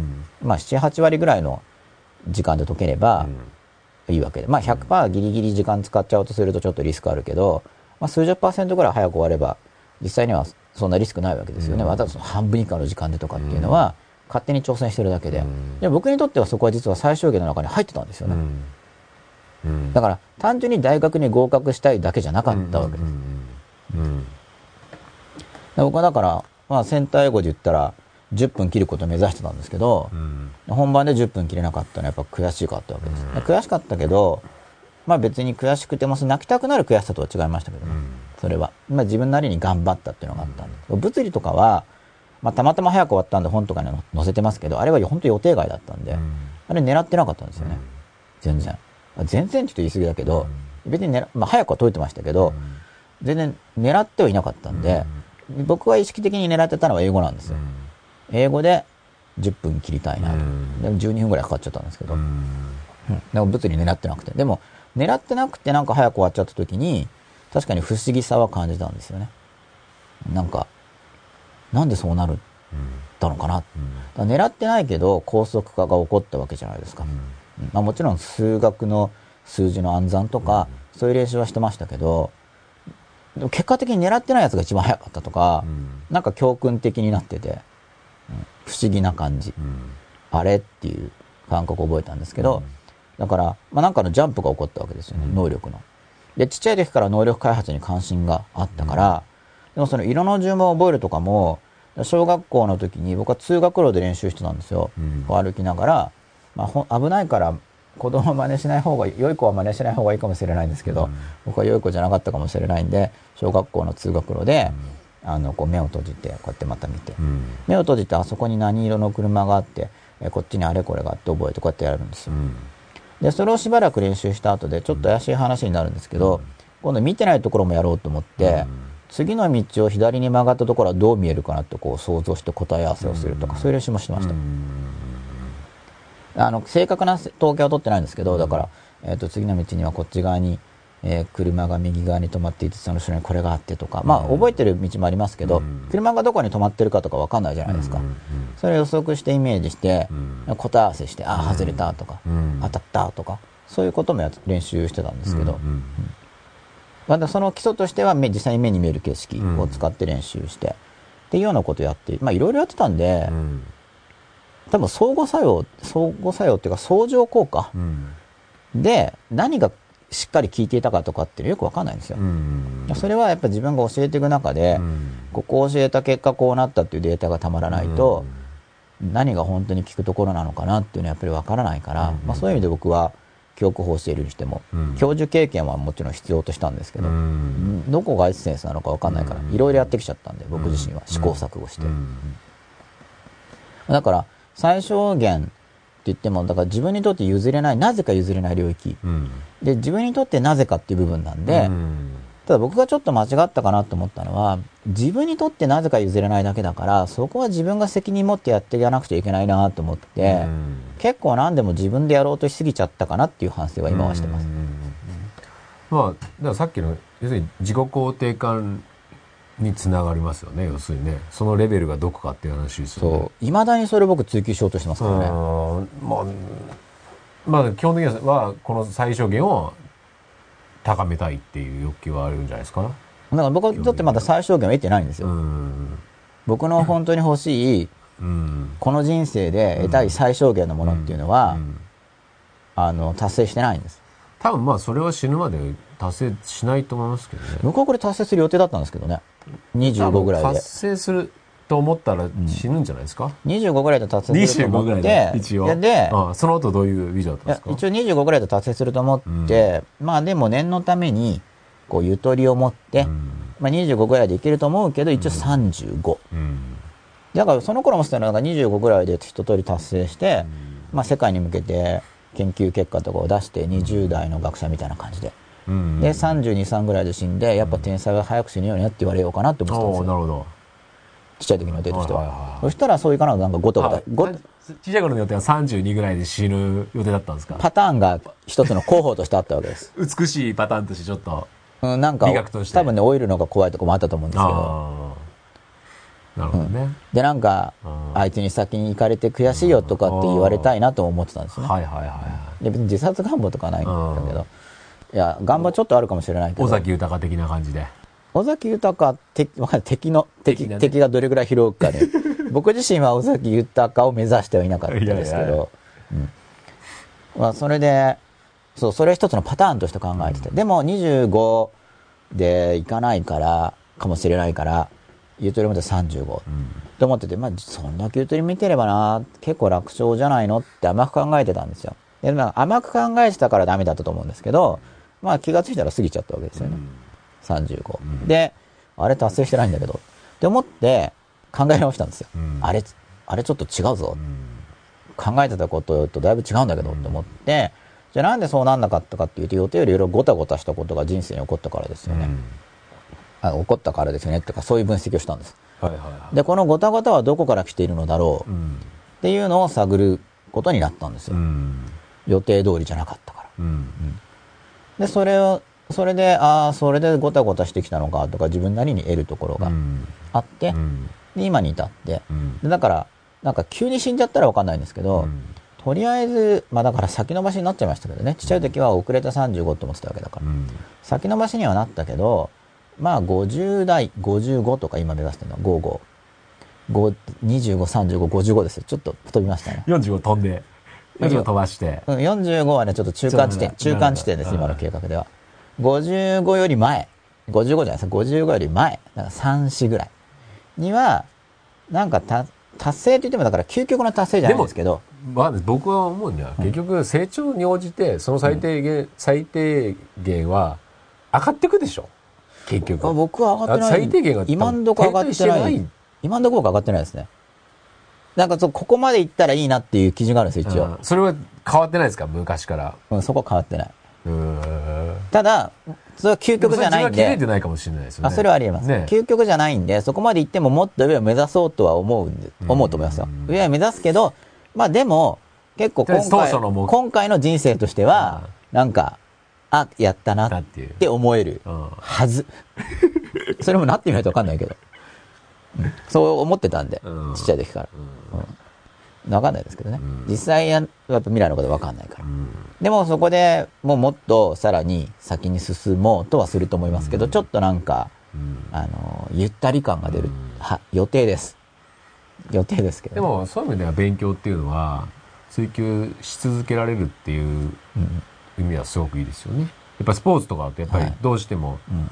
ね、あの、肉体的な衰えというところではい追求が、まあそうですね、普通の記録から言ったらそうでしょうね。ねまた新たな目標を見出していけば。言い出さないといけない、切り替えなきゃいけないですけど、うんはい。ね、勉強っていうのは、まあ唯一なのかな。その、ずっとやり、あそうですね、結構。続けられるっていうね。うんはい。なんか事故とかなければ、なければね。はい。80、90でもいけますからね。そうですよね。はい。い、いいですよね。うん、そういう意味ではいいなと思いますけど、だからじゃないですか？25で達成しなくて。まあ、だから今となっては、それやっぱり良かった。結局なんか過去の全ては良かったねって思っていくしかないと。一応そういう指針は持ってるんで、あの、思い切れてないんですけどね。それをだから過去の全ては本当に良かったことなんだって思うっていうのはさっきの僕の達成目標の中に入ってるんですよ。今それ僕できてない。だけど、だからやっぱできないかもしれないけど、一応53とか4の頃には、一応自分の過去の全体験がもう肯定されているんですよ。全部こう、ああ、だからか、みたいに。いや、だから理由は見えてなくても、納得っていうか、金に光り出すわけですか。うんジョナサン、ジョナサンい吉永として。い意味があったな、っていうふうに、こう、無理して思わなくても、本当にそうだと思ってるんですよ。うんその段階に至った暁には。うんまあでもダメそうな気もちょっとしてるんですけど、確かに。い それダメじゃないですか。ちょっとな、なんつんな、なんで。や、なんかそれはやっぱり、その25で遅れても35って思ってたけど、現にならなかったっていうのをやっちゃってるんで。なんか分かりや、すい基準あるんですか？うんとね僕の中では設定してるんですけど、一応非公開なんで、ああ、なるほどね。はい、シークレシーのプリンシプルで、はい。まあ達成した後に言うかもしれないですけど、ね、あ事前にはあまり、まあ今一部をちょこっと、い本当に一部の属性に過ぎないんで、今のは。うんうん。言わずにやるということをしてますけど。はい。まあ、聞く人が聞けばなんか推測はつくんでしょうけどね。うんまあでも言わなきゃ推測レベルですから。っていうことを考えてる。まあ、それはそこはだから僕にとってはなんか人生レベルの最小限なんですよ。うんそこまでいけばあとはちょっとゆとりが出る。そういう意味で最小限です。でこれは人生なんで、うん根性の最小限の話をしちゃってるんですけど、まあ今日のテーマは今日の最小限。今日は確か今日の最小限です。にはいで、今日の最小限っていうのが、はこれはですね、いはいまあ分かりやすく言うあと、時間の使い方はいはいはいなんですよ。うんで、ブログに書いてあると思うんですけど、今日47ですよね。今日の最小限。うんはい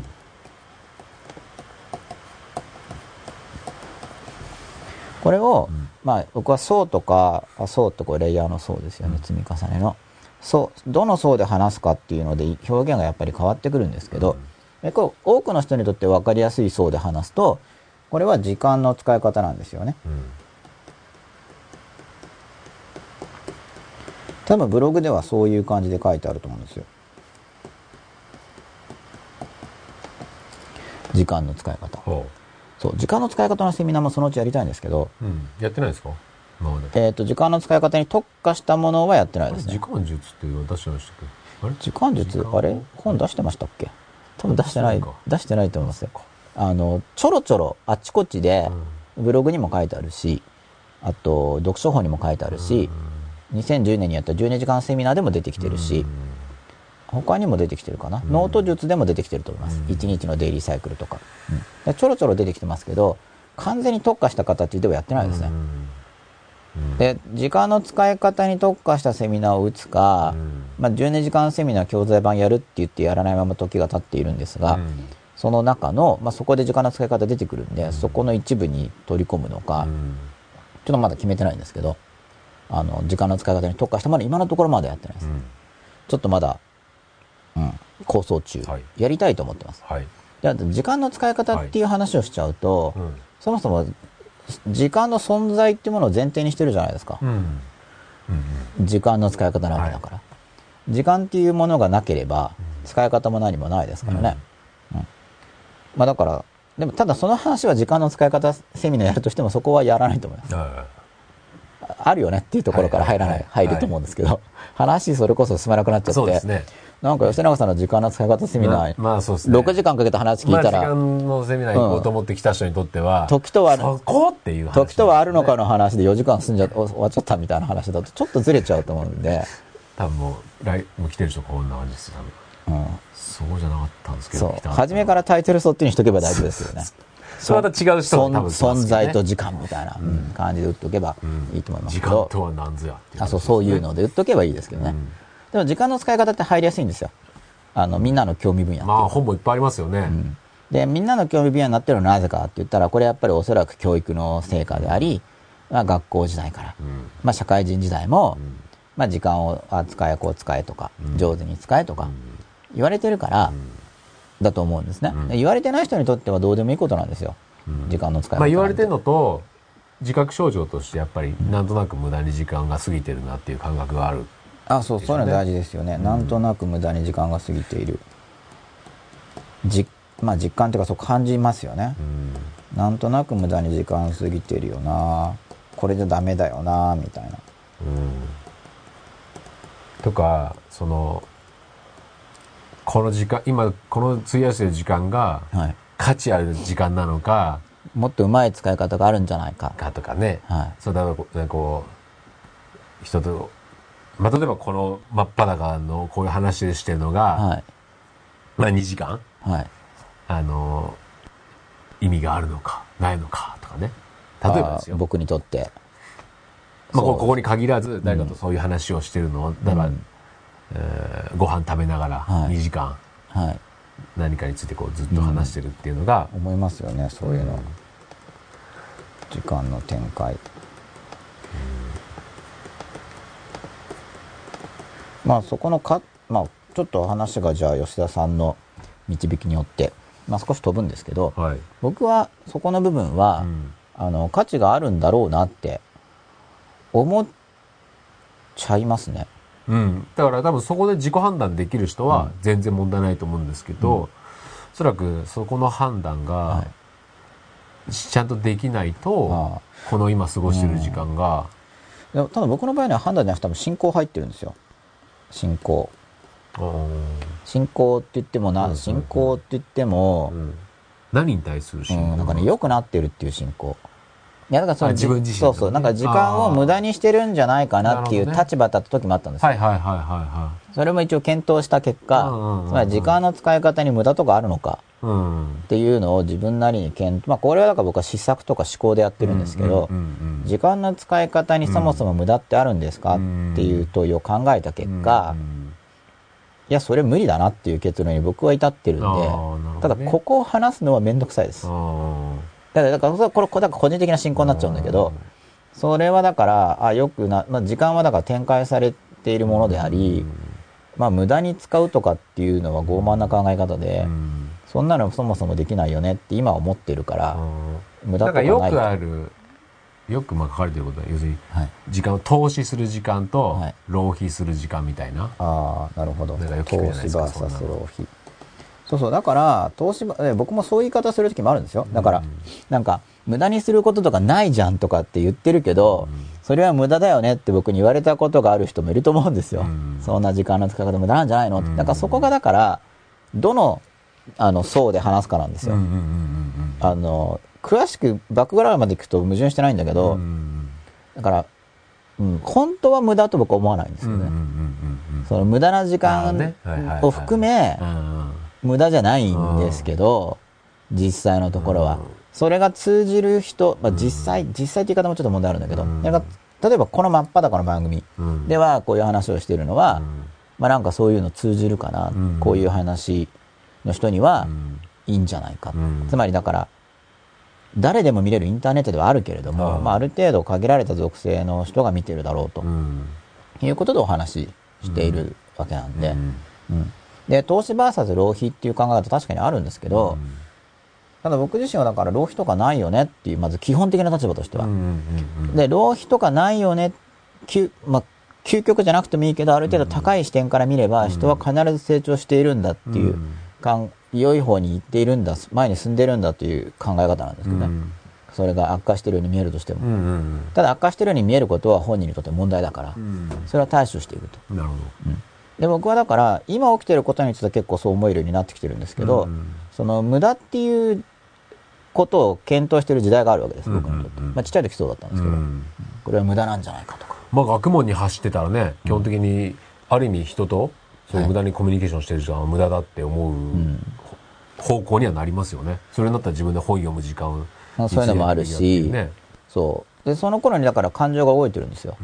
あの、これ無駄なことうん。をしてしまって、うん。あの、無駄なことをしてしまってっていうね、淡々と思ってるだけじゃなくて、なんか悔しいとか、あと人のせいにするとか、まあ怒りですね、大きく言っちゃえば。うんその怒りが出てるわけです、心に。うんで、そうすると、その、過去の自分の怒りの感情っていうものがあるんで、うんそれが僕の心の中で、うん僕を苦しめるわけですよ。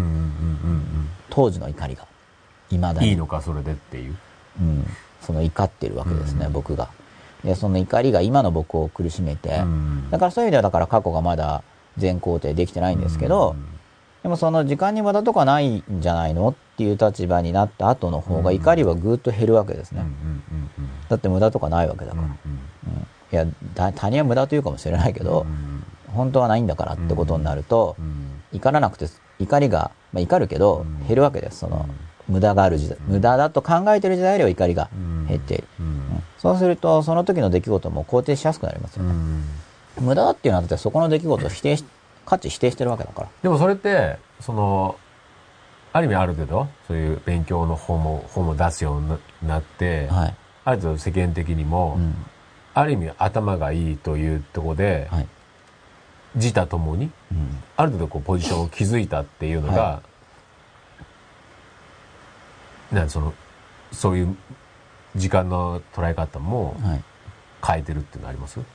やポジションっていうよりやっぱ試作ですね、僕の場合。まあ、ポジションが思要するに自分の中で結局、その幼稚園の時の考はい。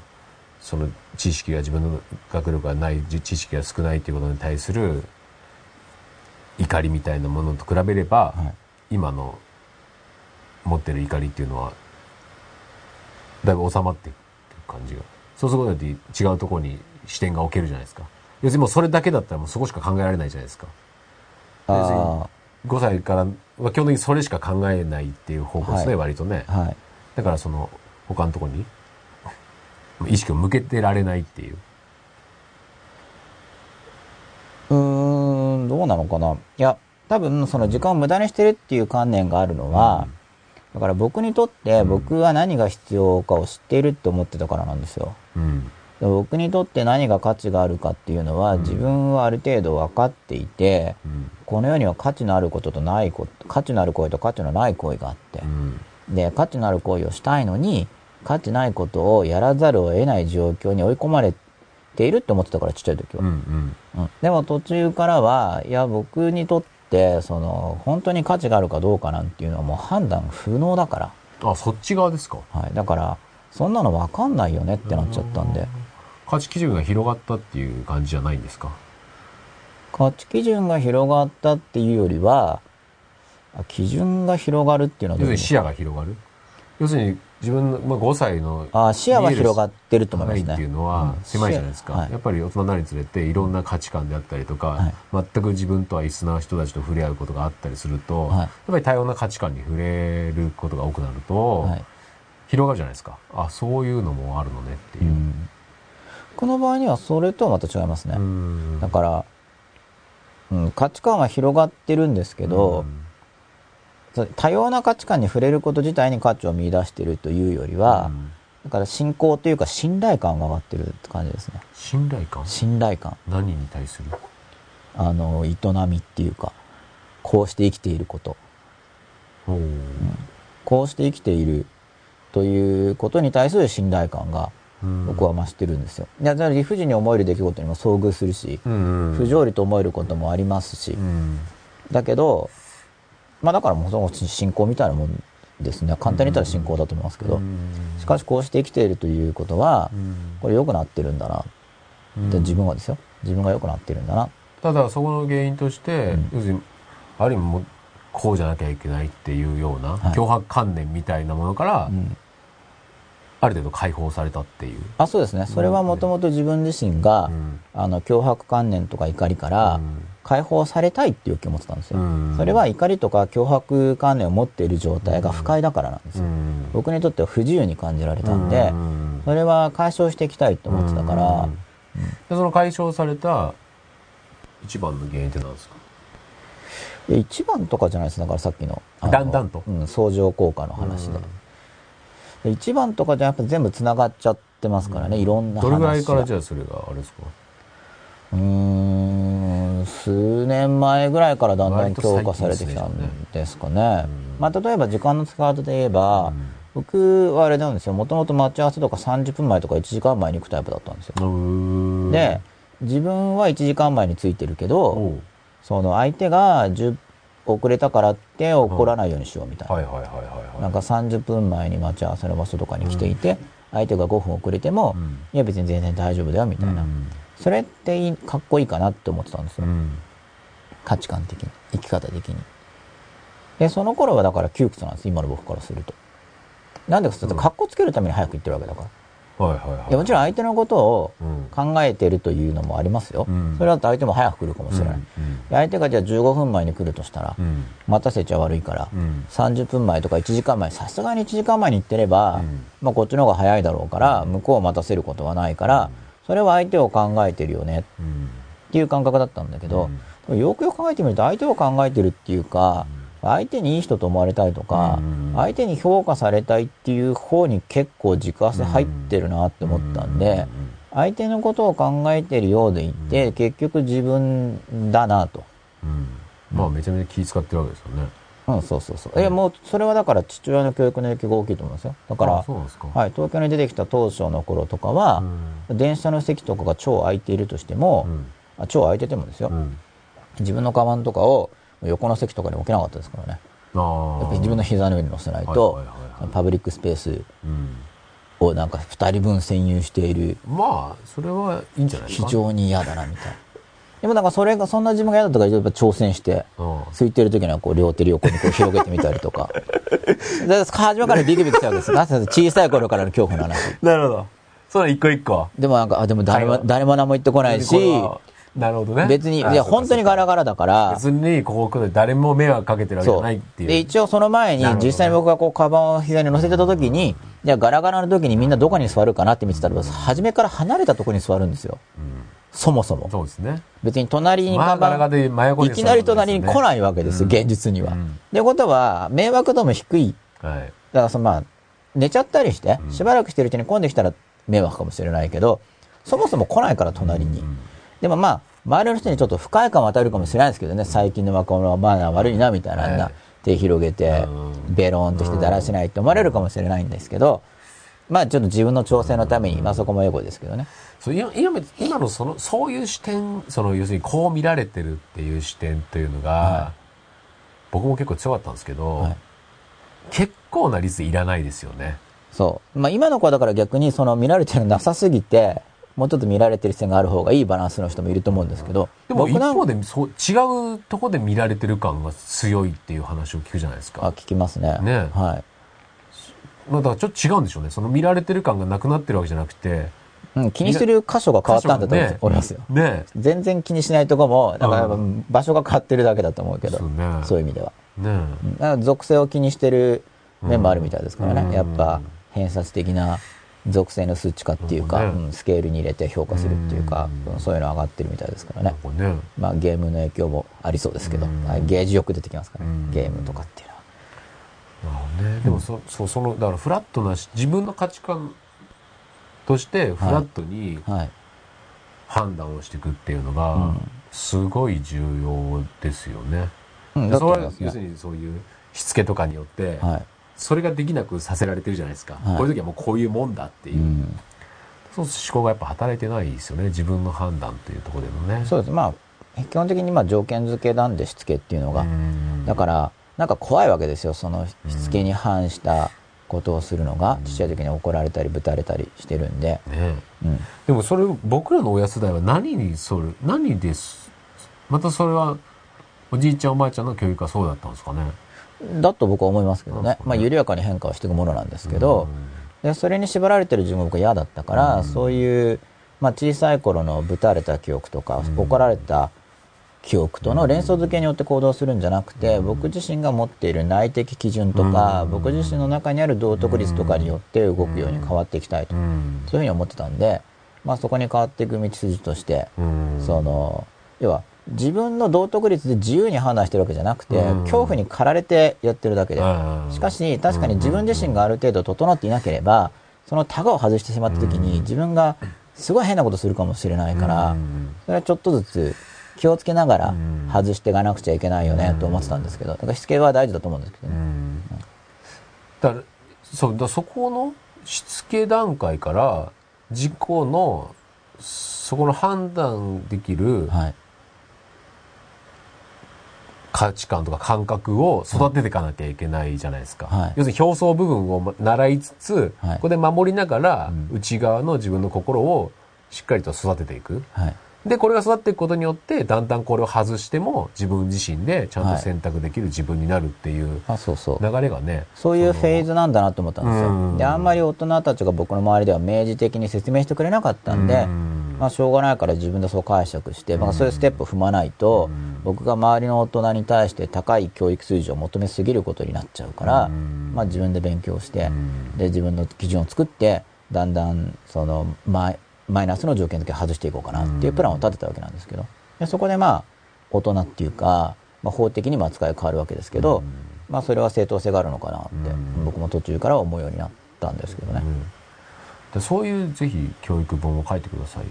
そういう、別にこっちの表層のはい。ルールとか、はい、マナーとかはい。を身につけるのは、はい。あくまでこっちを育てるための一時的な、はい。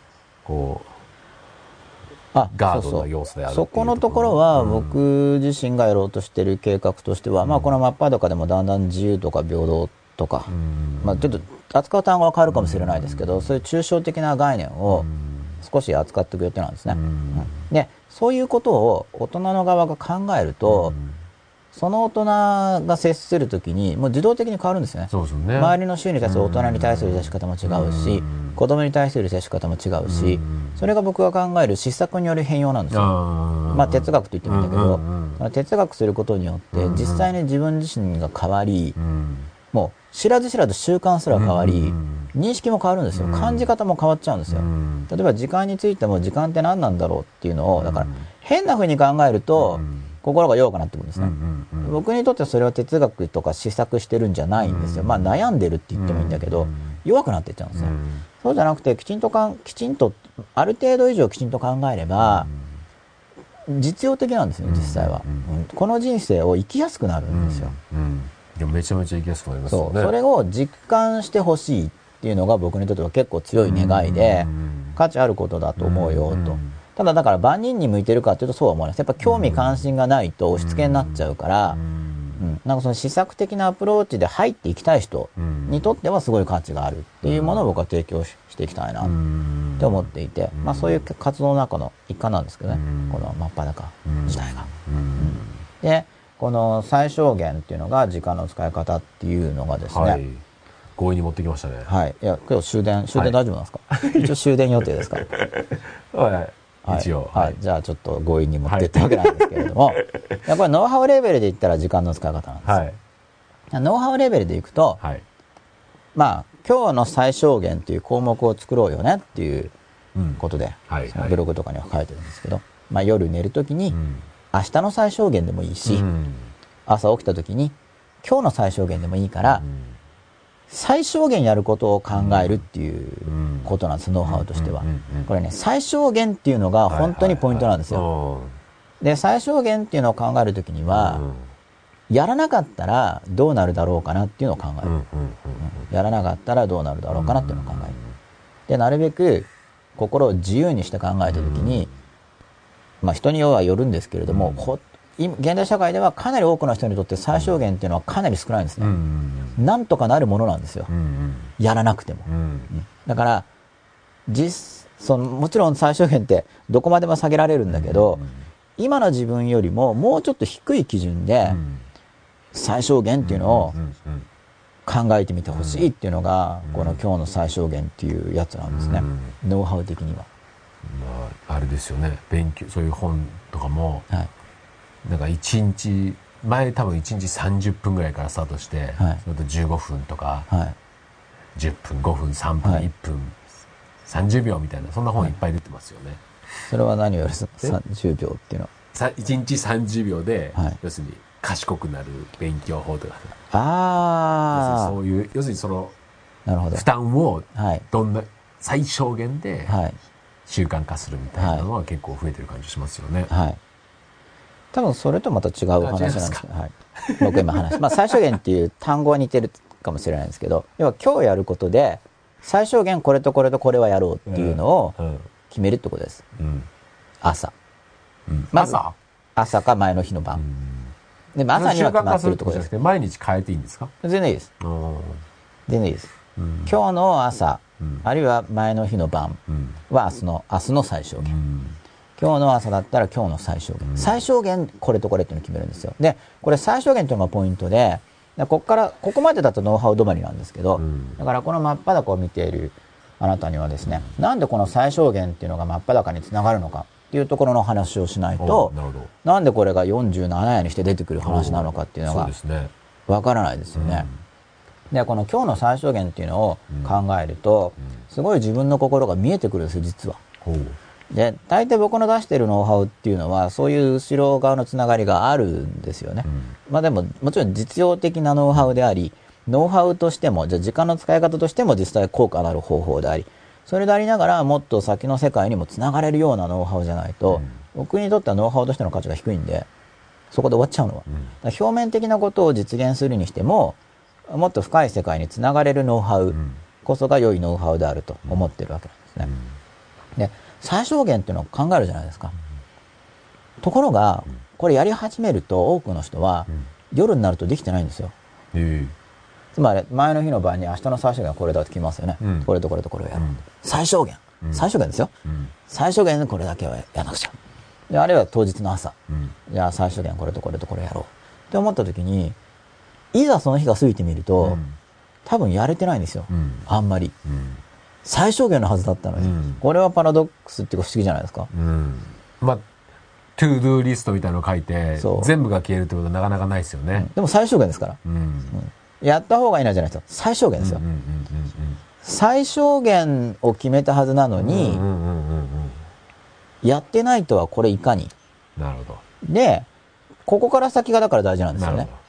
で、やってないんですけど、うん。いや、やれてる人は、またちょっと別の話があるんですけど、うん。その話は入れないかもしれないです。けど、うん。最小限決めたけど、やれてない人向けのお話。うん。やれてない時に、自分の心のことがうん。いろいろわかるはずなんですね。で、まず、うん。今時で結構多そうな人がやっぱ自分を責めちゃう。うん。最小限のことすらうん。できないなんて、うん。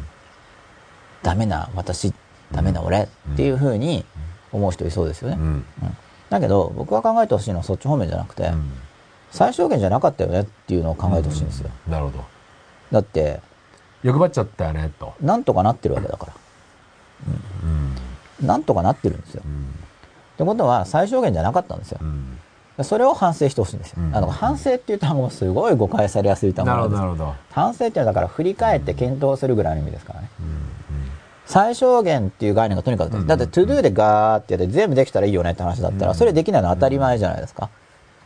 まあ見積もり間違えちゃったいっぱい出してるんだから。最小限だから、うん最小限ってことはそれはやった上で、まだ時間はあるはずだから、うん他もやるっていう意味ですからね。でもやっぱり欲張っちゃう傾向にありますよねそれで自分の心がわかるんですよ。ねっていうことは、うんあれもやらなきゃこれもやらなきゃっていうふうに思っちゃってるはずなんですよ。うんでも実際にはやらなくても大丈夫なんですよ。うんだって生きてるから。それは食べ放題で食べ過ぎちゃうのと同じような感うん。関係してますか？いや、食べ過ぎちゃうんじゃなくて盛りすぎて残すのに似てますねう。んおそらく。でもまあその傾向うん。ありますよねそう、だからこの最小限っていうやつの背後にやっぱその時間は無駄にできるっていう考え方とか、一日の中により多くのことをやるほど効率が良くて良い時間の使い方であるとか、うんもういろんな背景があるはずなんですよ。最小限って言ってるのに最小限にならない。だから最いろんな分野のはい。最小限を入れちゃいますよねそうですね。ねついつい。大体ね、はい。あの旅館とか行ったら、はい。の朝のバイキングで、はい。和食と洋食両方食べちゃうみたいな、はい。そんなよ欲求ありますよねうん。あると思います。ねうん。だからその今日の最小限っていうのは、うんこれ本当に最小限っていうことで決めてほしいんですよ。吉永さんは何や決めて今日の最小限は何でしたか？一応公開しないですけど、はい、決めてますね。まあもちろん真っ裸も何でも通用するな、ま公開しないですよっていうのはちょっとうん、ちょっと公開しないですね。ね、はい俺も使おうこれからまあまあ言わないですけどみたい真っ裸は入ってますけど、もちろん。なあ最小限の中に入ってあ、ます。うで、最小限の項目が、これとこれとこれとか決めてあって、うん、それが最小限。んでもそっか多分そういうのを最小限にあんま入れないんじゃないですかそういうなんかもう決まってることみたいな。あ、決まっあえてなんか違うことをなるほど。こういう最小限に入れちゃう感じ。そう、だから日それはに最、入ってないようなものにそれは最小限じゃない。だけじゃないですか。そ多分そうでしょうねれだってやんなくても済むことなんで、うん。まあだから最小限に入るものとしては、まあ一般的に締め切りあるものとか、うん。締め切りギリギリのものとかですよね。うんなんかそれしかやれてないじゃないかってことで自分を責めないでほしいんですよ、できれば。だから最小限のことを、うんだからまずそもそも最小限の認識がだから多少ずれてるはずなんです、スタートにおいては。うん。最小限でも何でもないのに、うん。最小限だと思ってると、うん。自分が苦しくなるんですよ。うん。だって最小限のこともできない自分ってことになっちゃってますよね、毎日。最小限がこう積み重なってきますよね。うん。最小限のこともできない自分を毎日やってることになるわけだから、ダメな自分になりますね、そしたら。ななんかそう考えるんじゃなくて、最小限じゃないじゃんっていう。だって現になんとかなってるから。そう、その、ただなんとかなってるっていうのがまた受け入れがたかったりするんですよ。こんなんじゃダメだみたいな。うんでも生きてるんですけどね、一応日々。うん生き抜いてるんですけど、うん。それが認められないんですよ。うん。生き抜いてるということが。うん。だから、最小限っていうのを本当にこう、練習してほしいんですよね。だから、まずは、初めは最小限と思ったけど、やんないまま過ぎていく。うん。でも、別のことでやったこともあるわけですよね。うんじゃあ、そっちのやれたことを最小限に入れた方が、最小限としては良かったわけですよね。でだんだん最小限の設定が上手になりますよね、そうすると。うん。で最小限の設定が上手になってくると、いわゆるやらなくていいことを最小限に入れても、最小限だからできるっていう段階が来るんですよ。うん。その本当にいわゆる決まっちゃってることってまあ最小限にまあ入りますよね、それは。で、まずはそこからスタートした方がいいってことですね。まずは最小限会が社行くとか、学校行くとか。そう、そこに移行していくんです、最小限が。まね初めに最小限リストを作ると、うん初期段階の人って、うんそこじゃないことが最小限なんですよ。そうですね。で、できない。特別なことやるとしますね。できないってなるんですよ、うん最小限これだけはやろうと思ってたのにできない。でも、できること書いてたら最小限ができるようになりますよね。うん。うんで、最小限に入ってないことで最小限のことを抜かすのも良くないんですよ。ああ、なるほど。だからやっぱ学校行くとかは最小限に入ってる人の場合には入れるべきなんですよ。なるほど、なるほどなるほど。最小限に。それはやるぞっていうふうに。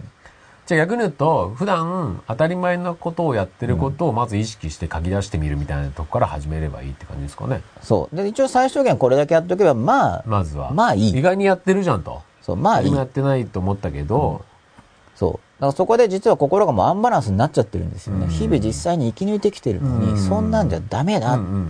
つまり自分を頑張ってない感がね。そう、否定する癖がついちゃってるんですよねで、それを、生き抜いてるじゃんっていう。うんまずだから生き抜くってレベルやらなくちゃいけないから生きているじゃん。うんそれなりに頑張ってるじゃんと。そう。うんそれが見えてくるんですね。で、それができるようになってくると、その自分で勝手に決めてるうん最小限っていうのができるようになりうん始めるんです。でもそれもいっぺんに入れたらできないですよ。うんもう本当だから、1日に1個かもしれないし、1日に1個だとダメな人は3日に1個1個とか。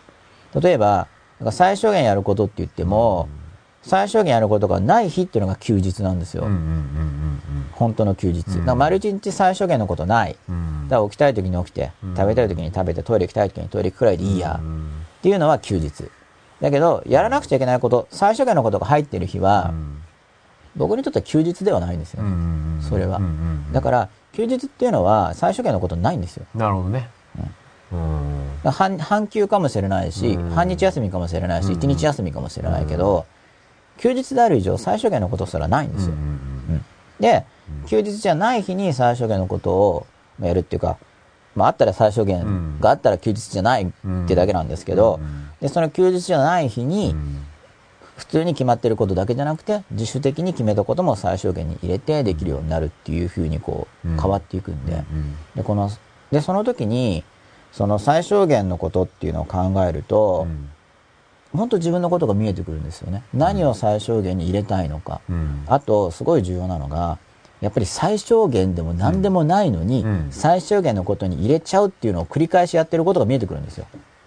うんうんうんうんやんなくてもいいことなのに。まあいいっていうかやんなくても済むことなのに、うんうんうんうん毎日最小限のことにうんうんうん入れてることが見えてくうるんですよ。んいらないに削れる方を。そうんうんう。でもっていうことはう、んずっと自分を責めてるってことですよね。うんうんそれは、うんあ。そうやって意識化する前の段階から言ったら。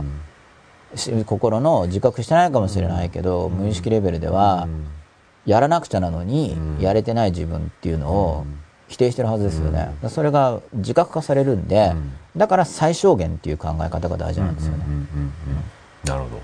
で、なるべくこれは減らした方がいいし、うんなんか真面目な人から見たら、それじゃ足りないよねって言われるぐらいがいいですね。だから普通の時間の使い方マニアから見たら、時間の使い方に入らないような話です、これは。その時間の使い方マニアの人から見たらう、んすっごい時間無駄にしてるよねって言われるような話。なんか最小限のことしかしてないじゃんって言われるような話。だって最小限だから。うん。でも一番最初はいきだから前水田さんのボイスレコーダーじゃないですけど、はい。今な自分がやってる行動をチェックするっていうところからスタートするのがやっぱいいんですかね、いや、だからあれは僕はだから大変だったんです、すごい。うん。まあそこまで。それはで、ないけど、僕が修行的なキャラクターを持っていたから、それいいと僕は思ってないんですよ。うん。らそれはだから僕はなんかそういう自分をいじめるような、それはだからちっちゃい時からの、うん。やっぱりしつけっていうか訓練っていうか、そういうまあので、それ極端ですけど。そう、自発性じゃないです。でも、要するに、まずは一日の自分の行動を振り返ってみるっていう方あそうそうそう先に。え、先はさ最初、予定立てやすいですよね。うん僕の僕は最小限を決めるっていうのからぜひやってほしいんです、できれば。うん。でもそのため、そのためには、まあ、今日何やったかとか、まあ、毎日のことなんで、うんどっちの順序でもいいんですけど、まあまあうん今日何やったかなって考えて、うんじゃあ本当に今日の最小限って何だったかなって考えたりして、うんで、そこから、買わずにやることをピックアップ。うん最小限のところであると。ね。で、最小限のことをやるだけなんで、あの、最小限のことの基準なんですけど、最小限のことやるだけだったら時間余りまくりっていう感覚。まあ、まあ、それぐらいのピッ、まずはそれぐらいをピックアップ。うん、最小限ですからね。うん。で、その最小限でどうしても外せないことだけを選んでるのに、もう全然時間が余らないっていう人はやっぱライフスタイルを変えないといけないと僕は思います。うん。それはライそれはライフスタイルを変えなくちゃいけない。でもそういう状況に追い込まれる人って、すごい激しい職場にいる人うん。ぐらいだと思うんですけど、うん結局自分で自分に許せない今の自分っていうのがあるから、うんそれを変えるためにいろいろトゥドゥを入れちゃうことによって増えちゃうことが多いんですよね。うん最小限じゃないものを入れちゃう。うんまずその最小限のことをできるっていうサイクルをこう作っていく。で、これってだからメンタルのことだなっていうのが見えてくるんです、これやると最小限をやろうとする人生なんでう。ん最小限で過ごしていく。うん。で、そうすると最小限ラインが見えてくるんで、うん。まあ、よくその現代日本ってゆとりがあるよねって言われるんですけど、それが実感できると思います。うん。だからもっともっとって言ったら、準備とか訓練のための時間がそれはどんどんどんどん必要になっちゃうんで、それは時間が足りなくなってくるんですよ。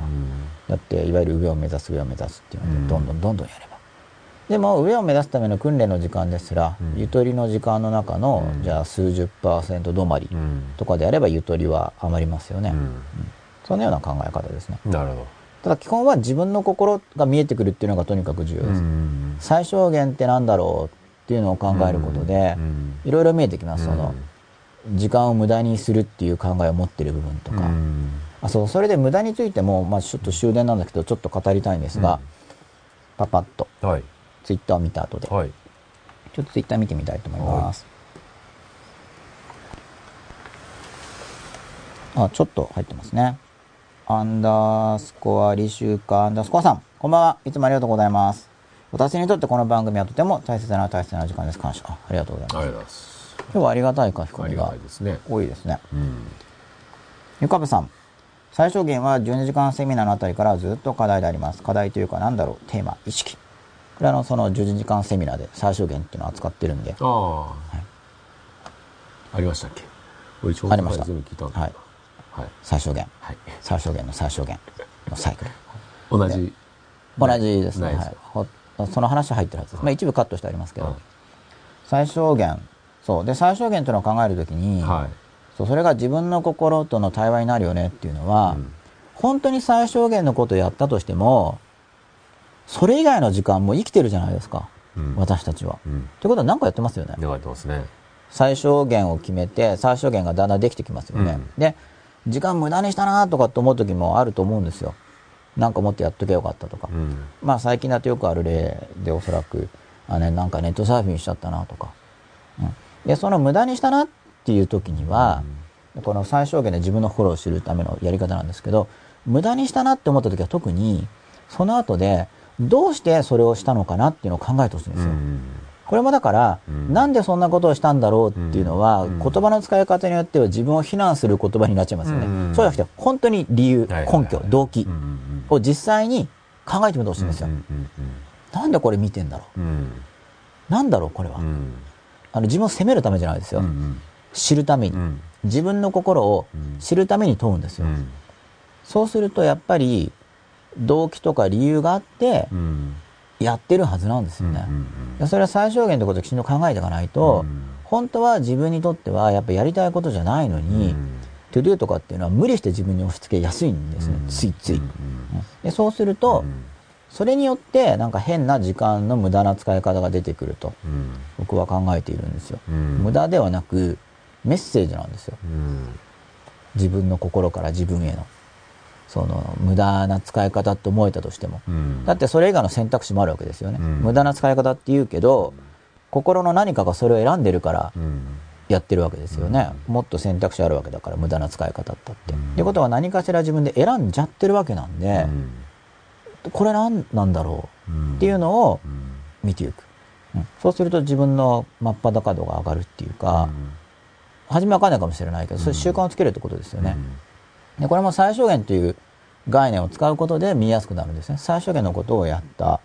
で最小限以外のことでも結局何かやってます、だからその何かやってる寝てるかもしれないけど、寝てるなら寝てるでもいいんですよ、なんかずっと寝てるなとか、うん、寝てるっていうのはまあ自由な人限定なんですけど、寝たい時に寝れるだけ寝るっていうのがやっぱ基本らしい、僕も今それを、まあ、ある程度実践できる範囲で、最近はた試みてるんですけどね、前はもう短時間睡眠に挑戦してたんですけど、それはだからこう全部の分単位の行動を録音するとか、そういう頃の価値観と連動してるんですそれは、今はちょっと違うの実験中、試し方試してる食事もお腹空いたら食べる。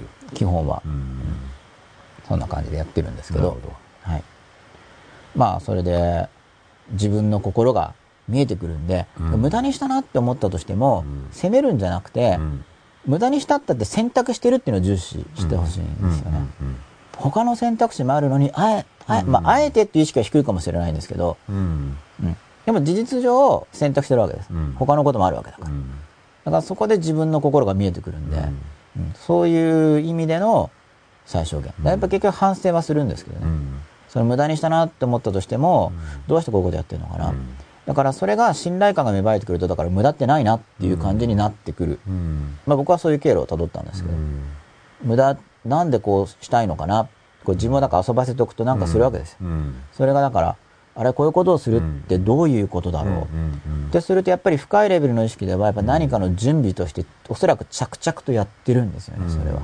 自分が必要性をなんか感じてるんです。何かしらの、うん。でそのメッセージをこう読み取ろうとするっていうのにつながってくるんで、最小限のことをやろうとすると。最小限のこと以外のことをやってる時間とかも見えてくるっていうか、まあちょっとぼんやりとしてると思うんですけど、まあどうですか？そんなにぼぼやぼやでもないかな？少し具体的に言ってますからね。うん。まあ逆に言うと、はい、最初全部をの行動を意識化するっていうことでもありますよね。えただぼーっとテレビ見るのも、ちゃんと意識してテレビをぼぼーっと見る？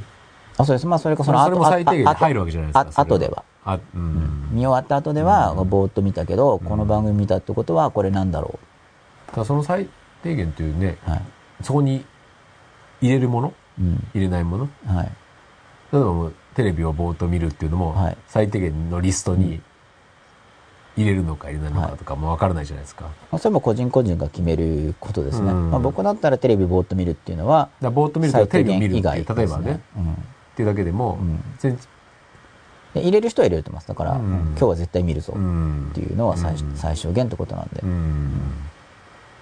から実際最小限っていう概念は自分にとってはそれは外してはいけないこと。だから自分にとってですよ、うん、自分にとっては外してはいけないことで、うん、ただその会社に行くとか、うん、その学校に行くとかっていうのはあのそれに行くことを捨ててない限りは、多くの人にとっては自分にとっての最小限にそれは普通は入るはず、でそれ以外のことでは大抵のことは最小限には入らないんで、最小限じゃないけど、そのまあ、やれたらやることっていう分類ですよね、で最小限じゃないんだけどやれたらやることっていうのを感覚的に最小限に入れがちなんで、それはだから認識がずれてるってことだから、実際には最小限じゃなくて、まあ、やれたらやる程度のことなわけです実際には、それがずれちゃうと苦しくなるんですよ、でやれたらやるやる程度のことを最小限と思ってそれができない自分を責めていたら毎日苦しいですからね、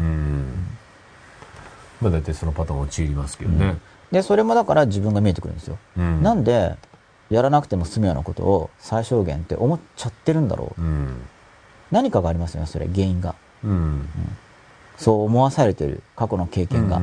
何かありますよね、うん、それが見えてくるそういうのやってるうちに、だから、まあもちろんぼーっとしてでもいいし、うん。その現場では意識的じゃなくてもいいんですけど、うん。なるべくどこかで、だ最小限を決めるっていう時間を持ってればその時に振り返るんで、うん。まあ、明日の最小限を決める、夜には明日の最小限を決める、朝には今日の最小限を決めるけれども、うん。それを決めるとき、まあ、前後とかに、うん。ところでじゃあ、もうすすでに過ぎた一日ですよね。うん。それは最小限と決めたけどできたかなとか、うん。あの最小限じゃないのに最小限と思っちゃってたかなとか、うん。本当は最小限のことなのに、うん。最小限に入れないけど、うん。最小限としてやってるなとか、うん。これも結局今の自分の姿を認めたくなかったりするから人は、うん。それでまたずれたりもするんで、まあ今の自分を認めたら終わりだっていう教育なんかを受けてたりしますからね。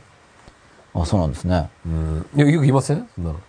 今の自分に満足したら成長が止まるみたいな話とか。あそれ聞いたことありますけど、ね僕もそういう言い方することもあるんですけど、基本的にはあんま花から問題にしてないっていうか、その考え方は。そういう方あるかもしれないけど、あ、そうなんだ、みたいな。強がってるなっていう感じ。あそういう、そういう人が。う。うんん。だそれが強がっ、なんか、うん、自分に聞かせてるのかもしれないし。うん。っていうか、だって満足してないから大丈夫だと思いますけどね。うん。僕の感覚としてはう。ん。ほとんどの人は自分に満足してないと思うから、いや、満足し、もともと満足してない気がするなっていう感じなんですけど、うん。満足したら終わりっていうか、本当に満足してたら幸せそうですけどね。うん。あんまりそんな人はめったにいない気が。いや、満足してるって言い聞かせてる人はいるかもしれないけど、それは満足してるわけじゃないですからね。うん。なんか本当は不満なんだけど、うん。これでいいやって押し殺してるに過ぎないから、うん。それは満足じゃないんで、まあうんね。本当に満足できたらまあ、満足っていうのも、すごいとあ思うの。すごいっていうか幸せだと思う。結果っていうか状態な気がするんですよね、結局ね。だってつくづく満足できてたら多分幸せですよね。それはもちろん思い込みとかじゃなくて、うん実際幸せだと思いますよ。うん満足できてたら。うん。それをダメだって言うのかぐらいな感じなんで。うん。まあこれはもうちょっと話したい。まあまあ、そうですけどね多分まあ意味合い違うでしょうね。満足っていう捉え方、あの、言葉を使ってるけど、うん。あ、そう、だからそういう感じに聞こえるんで。まあまあそうなんでしょうけどね。はい。おそらくね。うん。あんま考えずに、きっと誰かに言われてまあ、要するにそれをでも素直にその言葉通り受け止めてたら、うんそのまま受け取るじゃないですか。あ、そう、そうすると僕はそういった害があると思うさっき言っ。たようになんか多いなっていう。うん。それは、そう思い出した。要するに例えば個人主義だとかいう、はい個人、これから個の時代だっていうと、はい。もうそこにセットのように、うん。じゃあ人のことはどうでもいいんですかみたいな話があったりするじゃないですか。ああ、うん、すぐ出てきますね。ね。はい要するにそういう捉え方をされることが多いなっていう。ああ、それが吉田さんが今日言ってた話。うんああ、そういうことなんですそういうね。言葉のそういうことで全部、はい。なんか裏目裏目に？ああ、それはわかりますねうん。この番組でもたまにそういうツイッター入ったりしますからねうん。うんうんそうですね。はい。らそういうことがなんか今多いなっていう。はい。多いですねう。ん。それはコミュニケーションとかの話で、うんそれも扱いたいテーマですね。とまあ日本人独特の裏目に出てる、なんつうの、日本人の良さが逆に裏目に出てるようなはい。感覚が僕はなんかするなっていううんね。その素直さの話にもまあそうですね。絡んできますうね。ん。良い素直とは何か。素直とアホ、素直とアホの違いみたいなね。そうですなね。んかね。まあそんなもん。はい。扱っていきたいとはい。思います。はい。まあもう、電車が間に合わなくなってしまいますので。すいません、なんか。いやいや、とんでもないです。まあもちろん、たくさん話したいこと山ほどあるんですけど、またじゃあ来週っていう。また来週、はい。今度また10時ぐらいから、曜日10時ぐらいから行いたいと思いますので、はい。はい。皆さんどうも今日もありがとうございました。ありがとうございました。おやすみなさおやすみなさい。